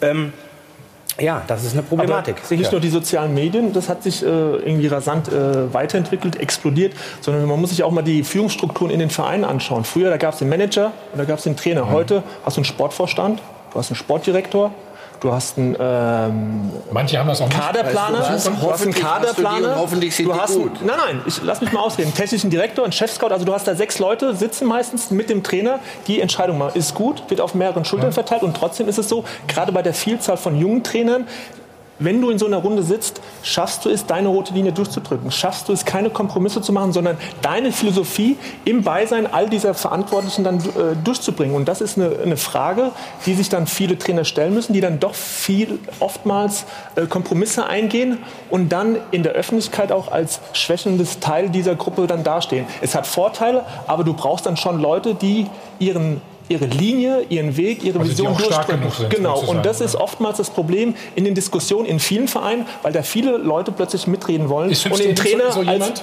Nein, absolut nicht. Ich sehe da ein ganz okay. anderes äh, Problem. Äh, der bringt natürlich viel Erfahrung mit, viel Persönlichkeit. Ähm, aber ein Trainer, der braucht ja einen Schlüssel zur Mannschaft, um die zu motivieren, um das Leistungspotenzial entwickeln zu können. Und wenn ich mir den mhm. Hüb Steven in den letzten Wochen angeschaut habe, mit welcher Miene er über die Mannschaft spricht, mhm. mit welcher Art er da so urteilt, also das sah schon sehr ähm, pessimistisch aus, das hat das hat ja ähm, Gründe, negativ. Ne? Ja, ja. Aber ich glaube, äh, dieser, dieser Befreiungsschlag, diese positive Stimmung, die du jetzt vielleicht in Stuttgart erlebst, die habe ich in Schalke nie greifen können. Nein, natürlich nicht. Der ist, um es mal klar zu sagen, der ist erschüttert von dem Kader, von der Qualität dieses Kaders und vor allen Dingen von der Disziplinlosigkeit. Da ist überhaupt keine Professionalität gewesen in vielen Bereichen. Brauchen wir jetzt gar nicht die Namen nennen, Bentaleb und wie sie Och, alle doch, heißen, Harit, Harit Mendil, ja, die mit allen Sachen beschäftigt sind, aber offensichtlich nicht mit ihrem Beruf so wirklich. So, und das sagt er hinter vorgehaltener Hand ja auch. Sowas hat er noch nie erlebt. Und ist natürlich ein Stück weit auch Selbstschutz, wenn er so Sachen anteasert wie die letzten Tage auf einer Pressekonferenz, dass er vielleicht am Ende der Saison mal eine Menge erzählt. Hätte er sie vielleicht nicht sagen sollen, aber das kommt natürlich Aber auch dann aus der er doch Emotion, aus dem. Herzen heraus. Dann soll er doch raus und Ja, wenn er das macht, dann kann er den Betrieb wahrscheinlich direkt abschießen. So, äh, aber, aber, aber er könnte sich das auch leisten vom Gefühl oder? Ja, aber was, Ja, was, was, aber- was er ist auch dann, gestern dann, gewonnen, dann, immerhin? Aber, aber die müssen doch noch Fußball spielen Genau, auch noch zwischendurch. Also wenn's Haben sie geht. doch gestern. Ja, naja, wenn, wenn du aber dauernd äh, das thematisierst, was dort Genau. in Schalke an, an Trümmern rumliegt. Also das, das fängt an mit einem jungen Trainer. Jetzt sagst du so, ein Trainer ist er stark genug. Du holst ja einen Trainer. Das sind ja die Entscheidungen, die müssen funktionieren. Was nicht mehr geht, ist, dass einer, irgendein Manager sagt, so, ich habe hier alles im Griff. Von der Reise bis welchen Bus wir nehmen, inklusive, wen brauchen wir fürs defensive Mittelfeld. So, das, das kann nicht funktionieren. Also brauchst du ein wirklich Kompetenz, breit, und die muss, das müssen gute Leute sein, die müssen miteinander können und die müssen dann gute Entscheidungen treffen. Tedesco ist doch ein wunderbarer Junge. Das ist doch ein, mit so viel Werbe, so viel Engagement, mit so viel Herz, wie der da rangegangen ist. Und mit so viel gutem Glauben an das Gute im Menschen. Dann haben wir, haben, haben sie, er war ja natürlich auch beteiligt an der, an der Mannschaft zusammenstellen. Da kann mir doch nicht sagen, dass er davon nichts wusste. ja, und er hat auch diese er zusammen mit Heiden, die haben das sind, da, Ding die sind ja nicht erst seit gestern da. So. Ne?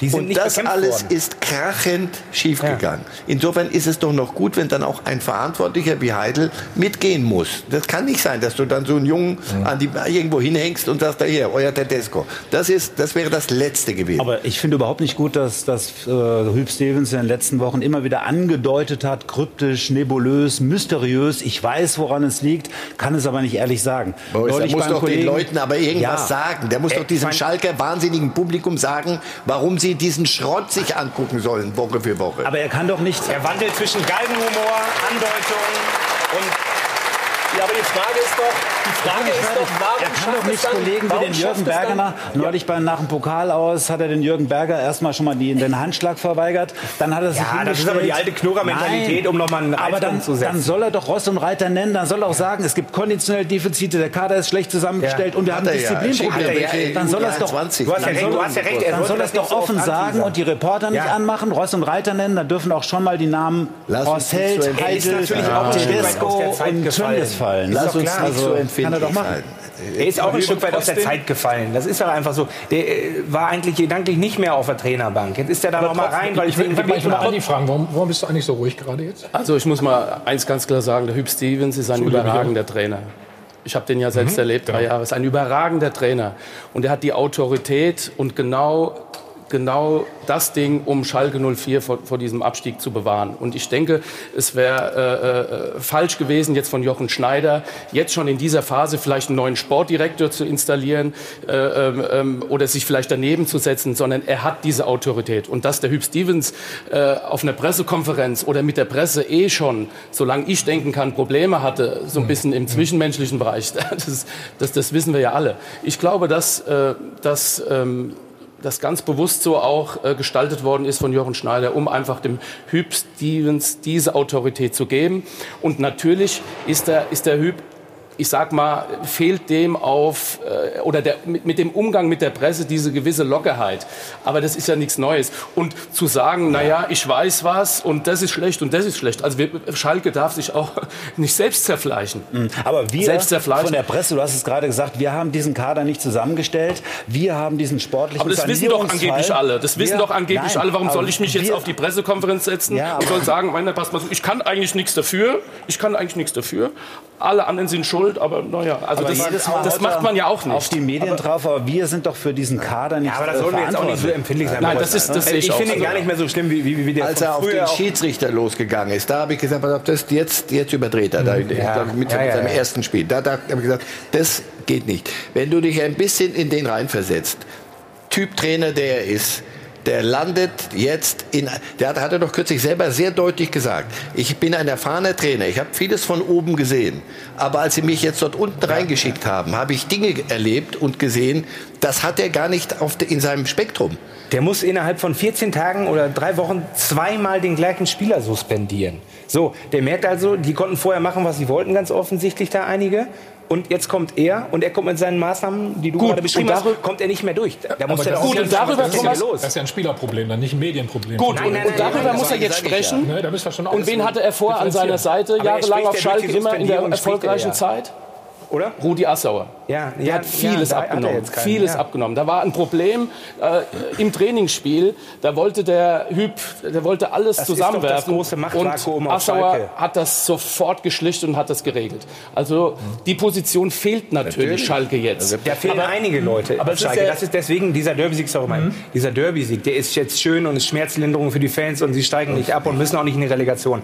Aber die Grundproblematik, ich habe gesagt, das rettet die nicht, der Derby-Sieg. Dabei bleibe ich auch, weil die Grundproblematik und der entstandene Schaden durch diese schlechte Kaderpolitik der letzten zwei, drei Jahre, die ist so gigantisch, da reden böse Kritiker schon von einem Gesamtschaden von 400 Millionen, äh, mit Gehältern hochgerechnet und sonst was, weil du die Hälfte des Kaders ja gar nicht verkauft bekommst. So, und, und das, das ist ja das Problem, Trotzdem, das eigentliche. Und das fehlen ja. halt einfach Führungskräfte, Dabei ist der Herr Schneider gerade offensichtlich was zusammenzustellen, damit da mal eine neue Philosophie und eine neue Struktur reinkommt, die in den letzten Jahren nicht stattgefunden Trotzdem hat. Trotzdem muss er hübsch schauen, dass er jetzt aktuell Erfolg hat. Und das Überraschende ist ja äh, diese Charakterlos-Truppe, die da gestern aufgetreten ist, wie das die gespielt hat. Und ich habe dann Szenen auch nach dem Spiel gesehen, wie die elf Mann zusammengekommen sind, sich wirklich im Kreis umarmt haben. Man hat wirklich gemerkt, dass da eine echte Mannschaft, eine Geschlossenheit auf dem Platz war. Und dann ist die Frage, ja, was ist in den Wochen vorher auch falsch gelaufen? Die, die also wieso schaffe ich es erst in diesem Moment, wirklich das Leistungspotenzial ein Stück weit abzurufen. Gut, es war ein besonderes Spiel. Genau, und das wollte ich sagen. Es Achso, war natürlich, sagen, äh, ich glaube, wenn die irgendwo anders gespielt hätten gestern, in das Stuttgart, Wort Spielen in und Augsburg, Schalke, das verbietet sich eigentlich. Ja?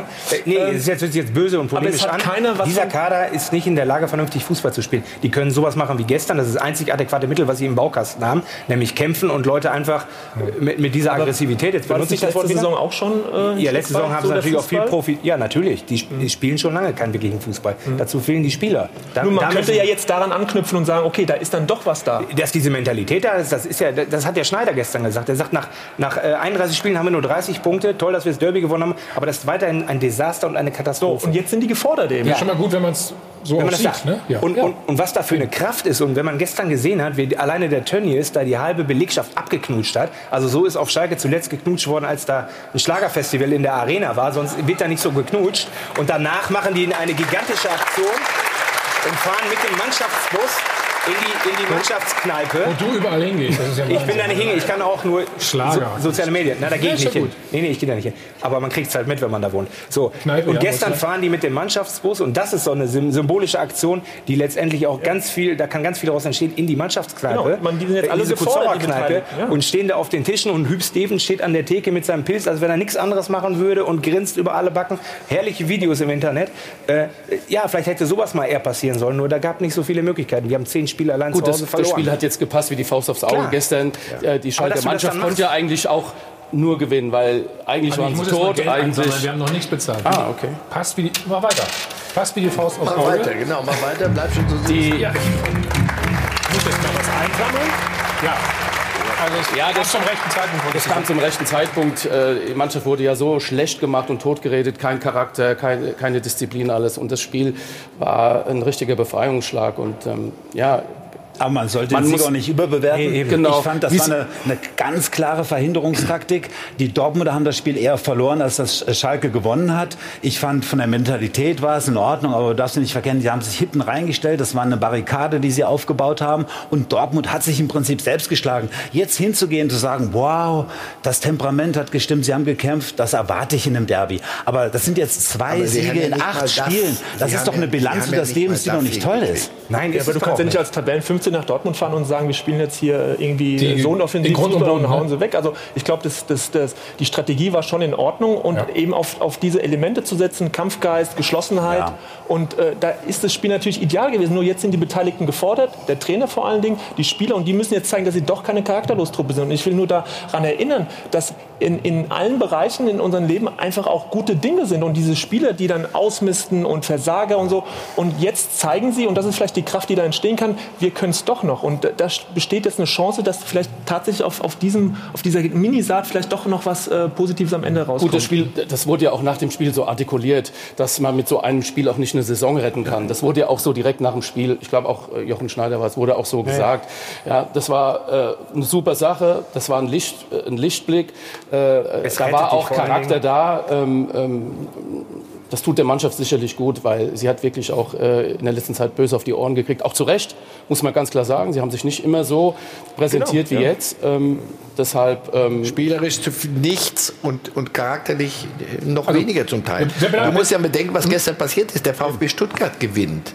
Also wenn- jetzt mal ganz entspannt, wenn das Spiel so läuft, wie, wie viele gesagt haben, Dortmund haut die 4-5-0 weg und der VfB ne? Stuttgart gewinnt und dir dann irgendwann mal wirklich im letzten Moment klar wird, du, hey, noch einmal irgendwas vergurken und, Und tschüss, Freunde. am letzten. Spieltag und am letzten Spieltag hast du noch äh, So. ein Endspiel. Machen wir gleich noch. Und da darfst du gegen. Paderborn, darfst du, darfst du dich dann das retten. Das, Oder das ich Wir bleiben beim, lieber nicht wir bleiben beim Trainerthema auf jeden Fall gleich noch. Wollen auch noch von Andi Möller wissen, ob er Sportdirektor auf Schalke wird. Na, ja, ja, wir sind gut informiert. Pass mal auf. Kann er sich in Ruhe überlegen. Ähm, heute schon rein. nach uns live, ADAC, GT Masters. Erste Informationen gibt es jetzt von äh, Patrick Simon.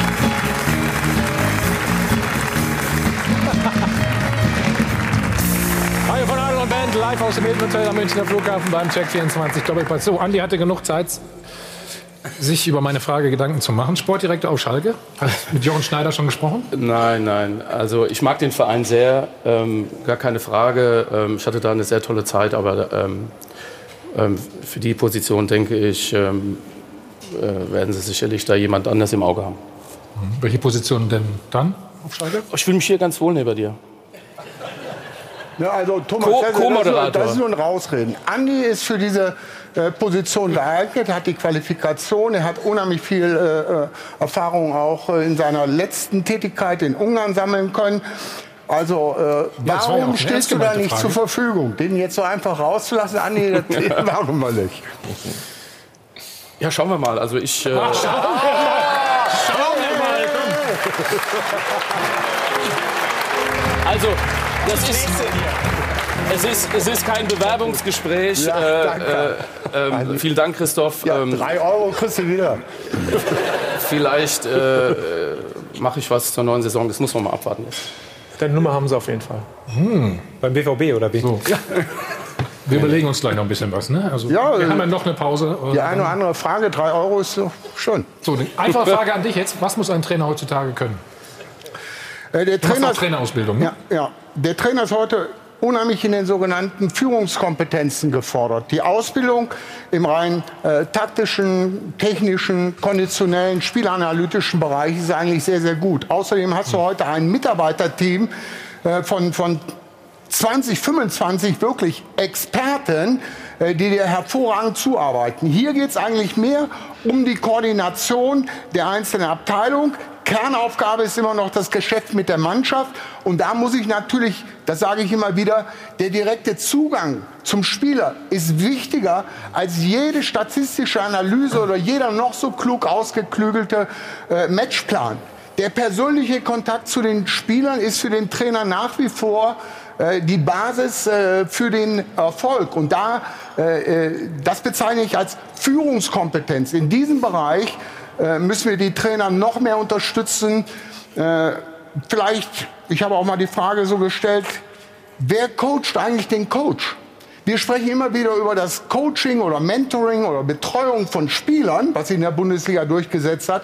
Wer betreut eigentlich in schwierigen Situationen äh, äh den Trainer? Das ist auch eine sehr wichtige äh, äh, Aufgabe, über die sich einige Vereine mal ein bisschen mehr Gedanken machen müssten. Und dann kommen wir wieder zu der Eingangsfrage zurück äh, Missmanagement. Das heißt, welche Strukturen mit welchen Kompetenzen haben wir wirklich im Verein aufgebaut, um eben rechtzeitig reagieren zu können und nicht erst in Notsituationen und dann oft mit irgendwelchen äh, äh, ja, ja nur Aktionismus um Handlungsfähigkeit äh, zu zeigen, äh, was mehr vom Roulette-Spiel äh, geprägt ist, äh, denn von irgendwelchen äh, äh, wirklich analytischen Fakten. Also Neuestes Beispiel, damit sind wir beim VfB Stuttgart. Sagen. Die haben lange an Markus Weinziel, Trainer, festgehalten, vielleicht sogar zu lange. Dann gab es das 0 zu 6 in Augsburg und dann musste er gehen. Jetzt ist der U19-Trainer Nico Willig im Amt und hat gestern prompt gewonnen.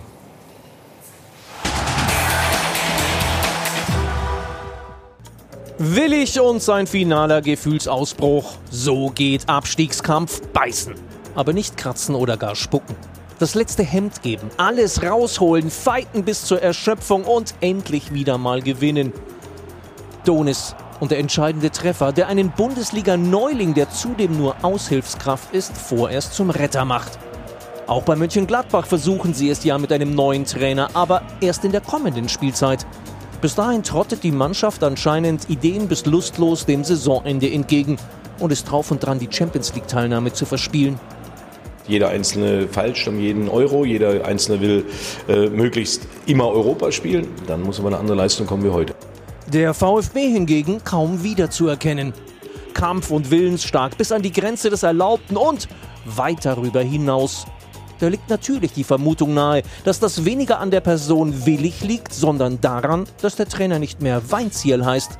Aber was sagt das über den Charakter einer Mannschaft?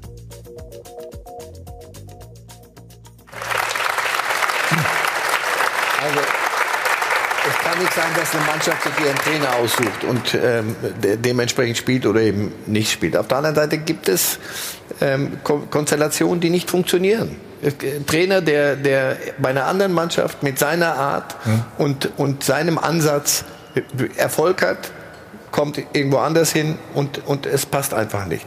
Ähm, Weinziel hattest du die ganze Zeit das Gefühl, da legte sich von Spiel zu Spiel mehr Mehltau so auf das Ganze. Äh, er war nicht, wirkte nicht glücklich, die Mannschaft wirkte nicht und dann ist irgendwann mal geht's nicht mehr. Die Frage ist, schau jetzt, äh, Dieter Hecking, Der, ich finde, der hat sich super äh, bewegt letztes Jahr taktisch. Der hat selber auch sich weiterentwickelt. Und trotzdem ist es legitim, dass man sagt, pass auf, wir haben eine andere Idee. Nur wie das dann abgewickelt wurde mit, mit, zwischen Max Eberl und ihm, das lässt viele, viele Fragen offen. Wir waren nicht dabei, aber im, im Endeffekt sieht das nicht gut aus. Und jetzt, im Moment hast du das Gefühl, jetzt haben wir dieses, dieses vielbeschworene Lame Duck, diese ja, genau, lahme Ente-Situation. Genau. Der Trainer kriegt die Mannschaft nicht dazu, das zu spielen, was sie eventuell könnte und was sie gezeigt hat, dass sie es kann. Die Mannschaft hat auch und, ein Alibi, ne? Und jetzt, ne? Na, so, und jetzt trottet das so, tröpfelt das so vor sich aus. Jetzt könnte man sagen, gut, das, der, gut, die Saison ist ja bald zu Ende. Hier geht es um 50, 60 Millionen die, die, die, Champions League ja oder nein, das geht, wenn du da halbwegs ähm, durch ja. die Runde kommst, reden wir über 50 Millionen. Insofern, ich, ich weiß nicht, ob das Sinn macht, wenn man das noch weiter zusammenzwingt. Ich, um Gottes Willen, ich will nicht an, an Dieter Hackings Job dran und gar nichts. Nur so, wie sich die Mannschaft jetzt präsentiert, weil wir vorhin ja gesagt haben, wann macht es Sinn, wann ist ein Trainerwechsel sinnvoll? Wenn es, wenn es ein reiner Aktionismus ist und man holt den fünften Trainer in der Saison, weil einem gar nichts mehr einfällt, das kann auch nicht funktionieren. Also in Stuttgart, also meine, mehr Sportdirektoren und mehr Trainer da durchzuschleusen, das ist ja eher Sinn. Das ist das, das Ergebnis, wo sie sind. Aber hier in dem Fall guckst du so drauf und sagst, Freunde, wenn ihr das so, nur noch drei Spiele, ihr seht dieses Schneckenrennen, die Frankfurter so gut, dass sie Champions League spielen, sind sie möglicherweise doch nicht. Und dann der, der Platz vier ist offen im Moment. Und der ist teuer, sehr teuer. Unabhängig von der Tatsache, Charakter haben, ich spreche keinen Spieler Charakter ab, aber wichtig, sage ich immer wieder, ist für mich als Trainer, dass ich den Charakter auf dem Spielfeld auch zeige, präsentiere.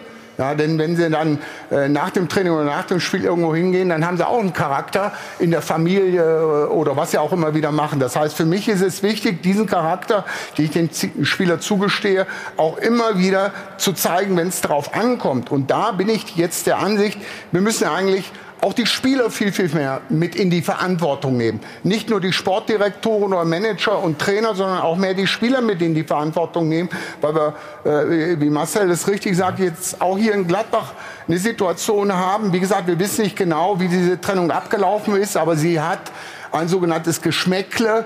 Und äh, ich habe selbst mit äh, Dieter Hecking äh, kurz sprechen können und hatte auch den Eindruck, dass das denen wirklich sehr, sehr nahe gegangen ist. Er ist ein absoluter Profi und er wird auch versuchen, Bestleistung zu geben. Nur, äh, wenn du als Trainer manchmal nur ein oder zwei Prozentpunkte weniger gibst, es geht gar nicht darum, dass jetzt einer meinen muss, zehn Prozentpunkte weniger. Nein, manchmal reichen nur ein, zwei Prozentpunkte hier oder da weniger aus, um eben äh, äh, diese Nuancen weniger auf die Mannschaft, auf das Spiel übertragen zu können, die eben dann den Unterschied ausmachen. Und hier kommen wir in die Situation, gebe ich auch wieder Marcel Reif äh, recht, da muss jeder Spieler wissen, äh, äh, was auch wirtschaftlich für sie selber, nicht nur für den Verein, da hängen auch Arbeitsplätze dran und viele andere Dinge auf dem Spiel steht und unabhängig vom Trainer wirklich Bestleistung abrufen. Aber Christoph, dazu passt ja vielleicht die Aussage von Dieter Hecking. Die hören wir uns jetzt nochmal an. Jeder Einzelne falscht um jeden Euro, jeder Einzelne will äh, möglichst immer Europa spielen. Dann muss aber eine andere Leistung kommen wie heute. Und das ist das, was man heute sehr, sehr kritisch anmerken muss, weil da habe ich gedacht, dass die Mannschaft äh, das deutlich verinnerlicht hat, dass es hier heute um sehr viel geht für sie und das haben wir leider nicht erfüllt.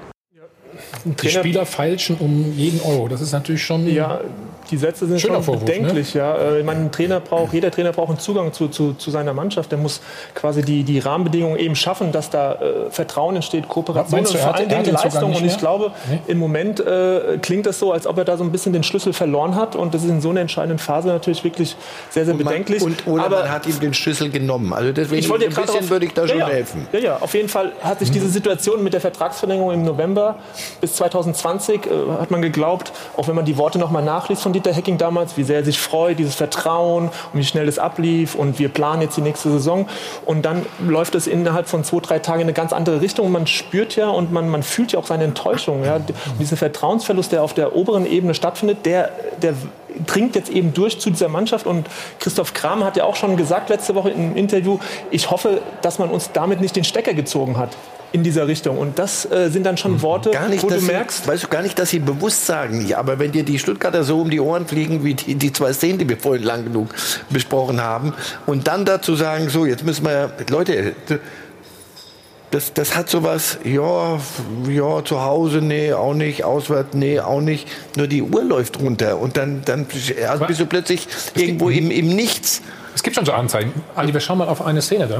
Gladbach hätte ja in Führung gehen können oder müssen, in dem Fall sogar. Sag, sag ja, es war eine tolle, eine tolle Wunderbare Situation. Super, ne? Also ich denke, ja gut, der hat Tempo verloren. Normalerweise muss er am Torwart vorbeigehen, äh, noch mehr Speed einsetzen, am Torwart vorbeigehen und das Tor machen. abspielen, Andi, oder? Oder abspielen. Also ähm, Hättest das, das passt zur Hättest du auch nicht gemacht, ne? Ich weiß. Weiß ich nicht. Das passt jetzt zur Guck Situation. Äh, von Borussia Mönchengladbach. Ich glaube, äh, Christoph hat es richtig angesprochen, die Verantwortlichkeit der Spieler. Also ich habe das auch schon in der Karriere erlebt, dass äh, ein Trainer äh, mhm. vorzeitig gesagt hat, ich bin nächstes Jahr nicht mehr euer Trainer. Mhm. Und ähm, in der Mannschaft selbst war ähm, äh, von der Hierarchie her gesehen, war da so viel Spirit drin, dass wir trotzdem da äh, weiter Gas gegeben haben. Und wir haben auch um jeden Euro gefeilscht. Aber es ist eine und völlig andere Situation, Andi. Wenn du selbst sagst, ja. ich gehe zum besseren Verein, wechsle die Liga, als wenn das so passiert, wie das dort passiert ist. Ja? Und das finde ich dann nämlich, was Christoph gesagt hat, wieder ganz wichtig. So eine Situation, um die aufzulösen zwischen Vorstand und Manager, da brauchst du dann jemanden, der da mal mitarbeitet und das gestaltet und nochmal sagt, ab jetzt nochmal Punkt Null, wir richten uns neu aus für die nächsten drei, vier Monate, um diesen Erfolg zu schaffen. Aber und da brauchst du eine Begleitung, da bin ich ganz fest ja, von überzeugt. Die Diskussion geht doch völlig viel zu kurz, wenn man sich überlegt, dass die ganzen Führungsspieler bei Gladbach, Player, haben wir gerade die Chance gesehen, Azar, die haben alle nicht mehr die Leistung gebracht in der Hinrunde. In der Hinrunde haben sie jedes Heimspiel gewonnen. Der Rückrunde hat nichts mehr funktioniert. Auch Stindl, der jetzt verletzt ist, haben kaum noch Tore gemacht. Was hätten sie denn machen sollen? Die Trainerentlassung war nach dem, nach dem Spiel von Gladbach in Düsseldorf. Da haben sie, glaube ich, nach 16, 18 Minuten schon 0-3 zurückgelegt. Hättest du jetzt Ari von Lent, den Amateurtrainer, nehmen sollen für die letzten Spiele. Ich glaube, dass es ein Vertrauensbeweis war von Eberl, dass er sagt, an dem Mann halte ich jetzt mal fest, der nach der Ära Schubert Tolles geleistet hat, Wichtiges geleistet hat, den Verein stabilisiert hat. Also Hacking hat gute Arbeit geleistet und den schmeißt jetzt nicht einfach so raus von heute Nein, das ist ja richtig, deswegen machst du das bis zum Ende der Saison aber er und dann so, kommt der Marco Rose. Nee, die Mannschaft hat. muss aber mitmachen und wenn die Mannschaft genau. nicht mitmacht und du hast das Gefühl, hier ist das, nochmal, wir reden jetzt so, als wollten wir Dieter Hecking entlassen, um ja. Himmels Willen. Das mit, nur Nein, wirklich mal in Ruhe, welche Kriterien greifen wann. Wenn, wenn du das Gefühl hast, die Mannschaft bringt ihre Leistung nicht und an der, daran musst du sie messen. Sie bringen nicht das, was sie in der Vorrunde ge ge geliefert haben. Das hat Gründe und möglicherweise ist ein Grund, möglicherweise, ich dreimal unterstrichen, ist es das, dass die Mannschaft diese, diese Geschichte mit jetzt kommt ein anderer Trainer und Hacking geht, falsch in den falschen Hals gekriegt hat. Das soll es auch gegeben haben. Dazu wissen also, Spieler, wie Lame Duck geht ist mal und Lame Duck also, ist mal nicht. Max Eberl wird das nächste Woche beantworten. Er ist nämlich unser Gast hier. Hm? Bitte? Max Eberl wird das nächste Woche hoffentlich beantworten. Er ist nämlich dann Gast bei uns hier im Doppelpass. Wollen wir gleich aber noch die Stuttgarter anschauen. Da hat es einen Trainerwechsel gegeben und es hat funktioniert. Nach nur einem Spot sind wir wieder da.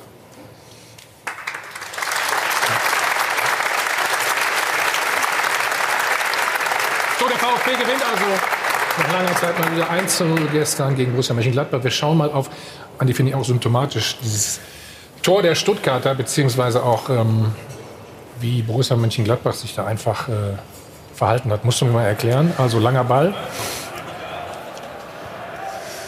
Also ich habe das Spiel ja auch gesehen. Guck mal, ähm, welche Idee hatte Elvedi denn da? Elvedi hatte ja kurz, ich glaube zwei Minuten vorher, eine ähnliche Situation wo er auch falsch zum Ball stand, wo er auch also ein Abwehrverhalten an den Tag gelegt hat. Also das, äh, das, war, das, war, das war nicht Bundesliga-reif. Was soll da jetzt auch zum Beispiel in Dieter Hecking jetzt äh, daran... Äh, nee, da kannst du als Trainer nichts machen, oder? Äh, was machen können. Das ist, äh, ist einfach ein individueller Fehler, der eigentlich einer Spitzenmannschaft da, wo Borussia Mönchengladbach jetzt steht. Gut, Dieter Hecking wehrt sich ein bisschen dagegen. Er sagt, wir sind, vielleicht sind wir noch nicht ganz so weit. Aber Sie stehen halt nur mal aktuell groß, ne? auf, dem, auf dem vierten, äh, äh, vierten, fünften Platz. Das darf natürlich nicht passieren. Aber also, das ist natürlich auch ein Unterschied zur, zur Hinrunde. Da haben Ginter und Elvedi alles weggeräumt. Super Innenverteidigung gewesen, da fehlt es natürlich auch. Auch Strobel auf der Sechs hat vieles, vieles abgefangen. Also das, diese Stabilität, die sie in der Hinrunde hatten, die haben sie jetzt schon längst nicht. Christoph, sind das die zwei Prozent, von denen du eben gesprochen hast? Ja, oder manchmal oder sogar noch weniger. Das ist hier eine Zweikampfsituation, wo sich Elvedi wirklich äh, äh, schlecht anfängerhaft anstellt. Äh, wenn er nur halbwegs Körperspannung äh, aufbaut, sich groß macht, köpft er diesen Ball raus, lässt sich hier von, von Donis ein bisschen äh, äh behindern, kann nicht mhm. richtig hochgehen. Ja, okay, dann bleibe ich weg. Dann, dann stelle ich den Spieler in der Situation und nehme den Spieler dann, nachdem er den Ballkontakt hat, äh, den Ball ab. Ein absolut individueller Fehler.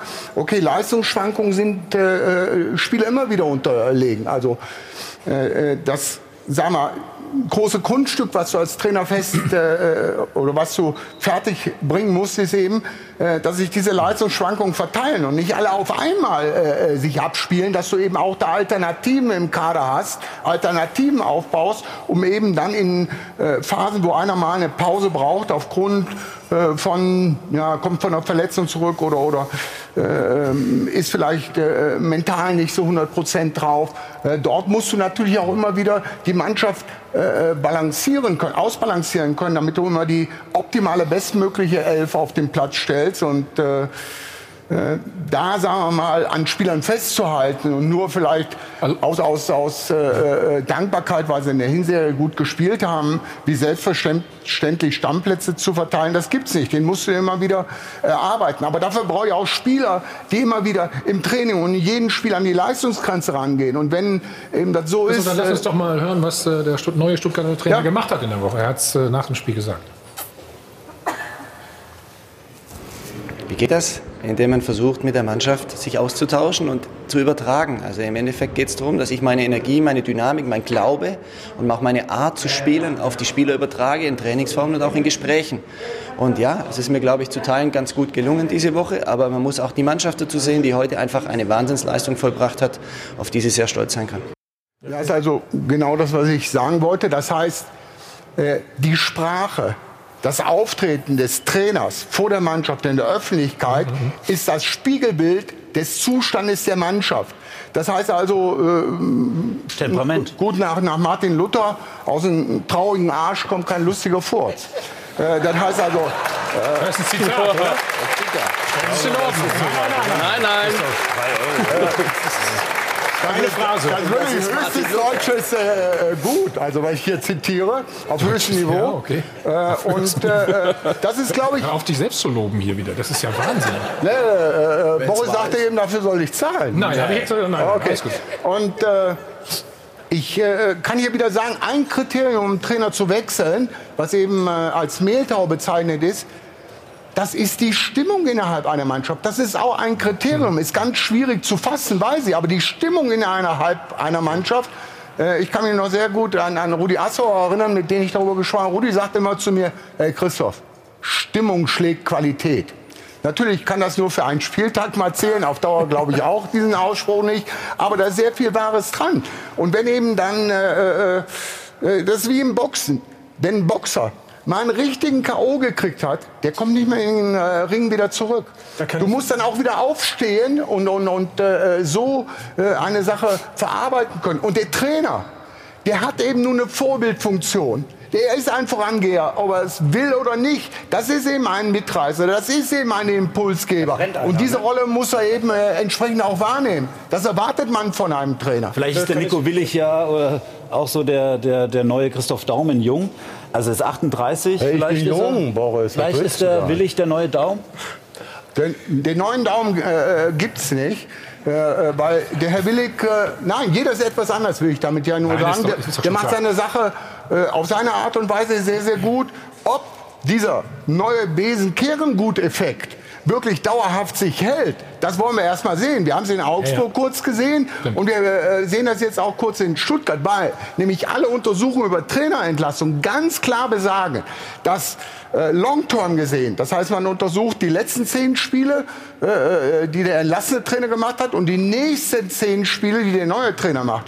Und es gibt keine signifikanten Unterschiede, also keine deutlichen Unterschiede, dass sich die, die, die Tordifferenz, die Punkte, also, also, Ausbeute und dergleichen holt. Aber der Effekt, Andi, wir beide gehen uns der kurzfristige Effekt, der ist festzustellen. Wir beide gehen uns umziehen, ne? wie Christoph gerade dreht. Thomas, spielen wir auch Thomas, mal wieder, Fakt ist, dass die, dass die ja, Trainer viel zu schnell entlassen werden. Das ist, mal, das ist mal die Grunddiskussion, viel zu schnell. Ja, ja. Trotzdem es gibt noch einen netten o den wir mal schnell hören. Komm, Laura, bitte. Auch warum läuft es unter ihm plötzlich so gut, unter Markus Weinz überhaupt nicht mehr so gut? Vielleicht liegt es ja an der Motivation und an dem weltberühmten Relegationspokal. Wer kennt ihn nicht? Um den geht es ja, zumindest laut Herrn Willig. Dieser hübsche Relegationspokal, der steht im Mittelpunkt und wir sind heute einen großen Schritt näher an ihn gekommen. Aber wir haben ihn noch nicht erreicht und entsprechend werden wir die nächsten Wochen für diesen Pokal arbeiten.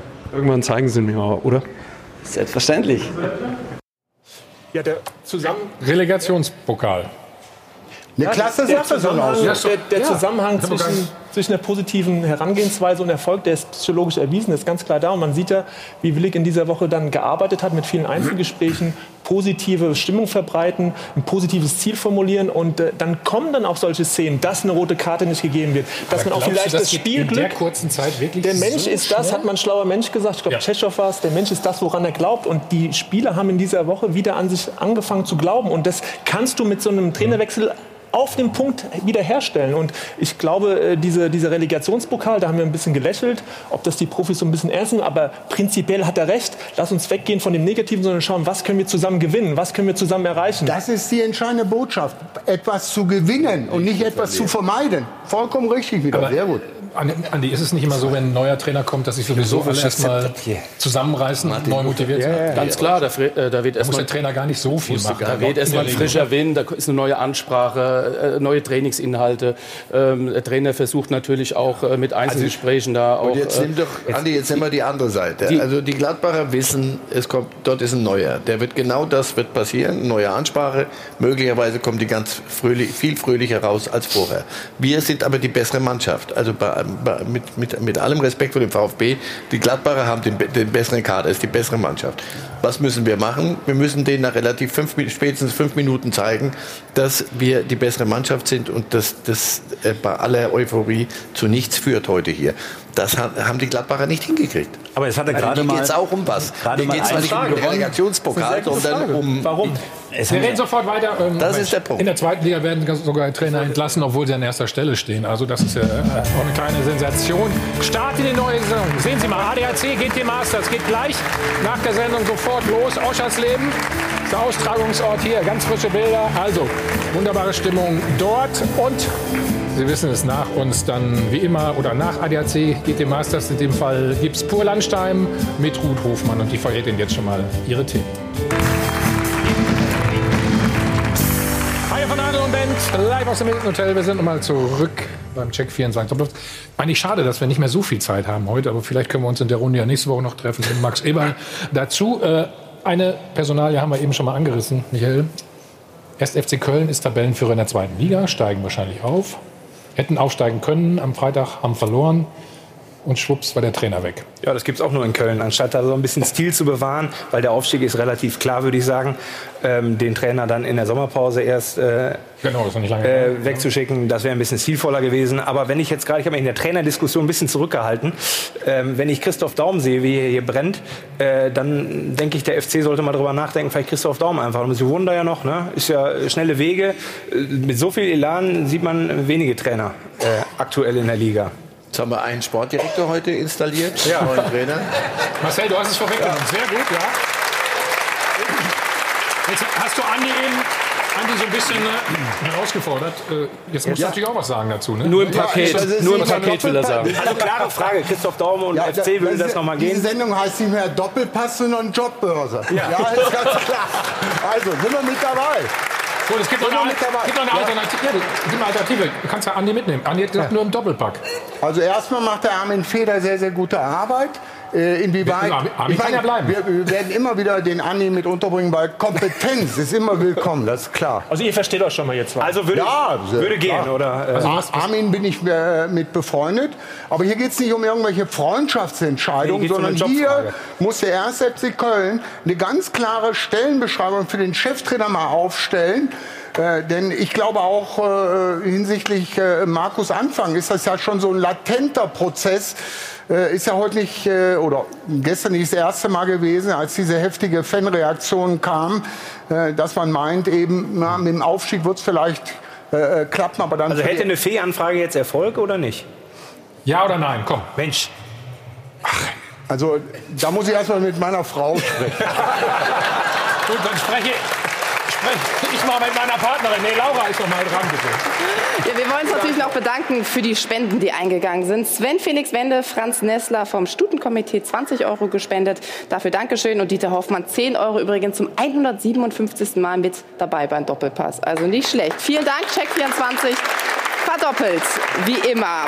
Und dann lege ich Ihnen auch noch einen Livestream ans Herz, sport1.de. Die Damen, die haben es nämlich gepackt. Die stehen im Halbfinale in der Champions League vom FC Bayern, müssen ran gegen den FC Barcelona. Das Rückspiel steht nämlich an. 0 zu 1 im Hinspiel verloren. Also klicken Sie sich mal rein. Ich sage einfach mal nicht, wie es da aktuell steht. Es lohnt sich aber definitiv den Frauen da die Daumen zu drücken. Ansonsten 17 Uhr gibt es auch noch mal alle Highlights hier bei Sport 1. Und ansonsten sagen wir noch mal Glückwunsch an den FC Schalke 04 eben zu diesem Derby-Sieg. Und ich könnte mir vorstellen, die feiern noch immer die Fans.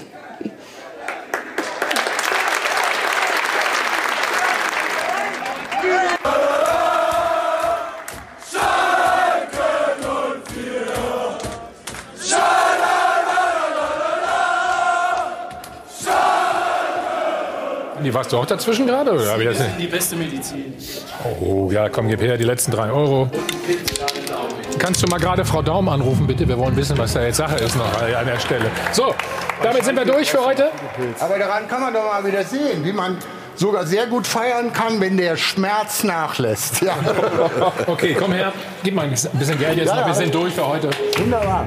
Also nächste Woche Max Eber zu Gast im Doppelpass. Ich bedanke mich bei euch. War wunderbar. Ist wie mit dem Schiedsrichter, wenn der Moderator nicht viel machen muss. Aber ein gutes Danke, Gefühl. Also danke. Laura, vielen Dank. Harry von Hagen. Danke ans Publikum. Sag Prost. Jetzt viel Spaß mit Live-Sport. ADAC geht im Masters. Wir gehen direkt nach Oschersleben. Schönen, schönen Sonntag. Patrick Simon meldet sich.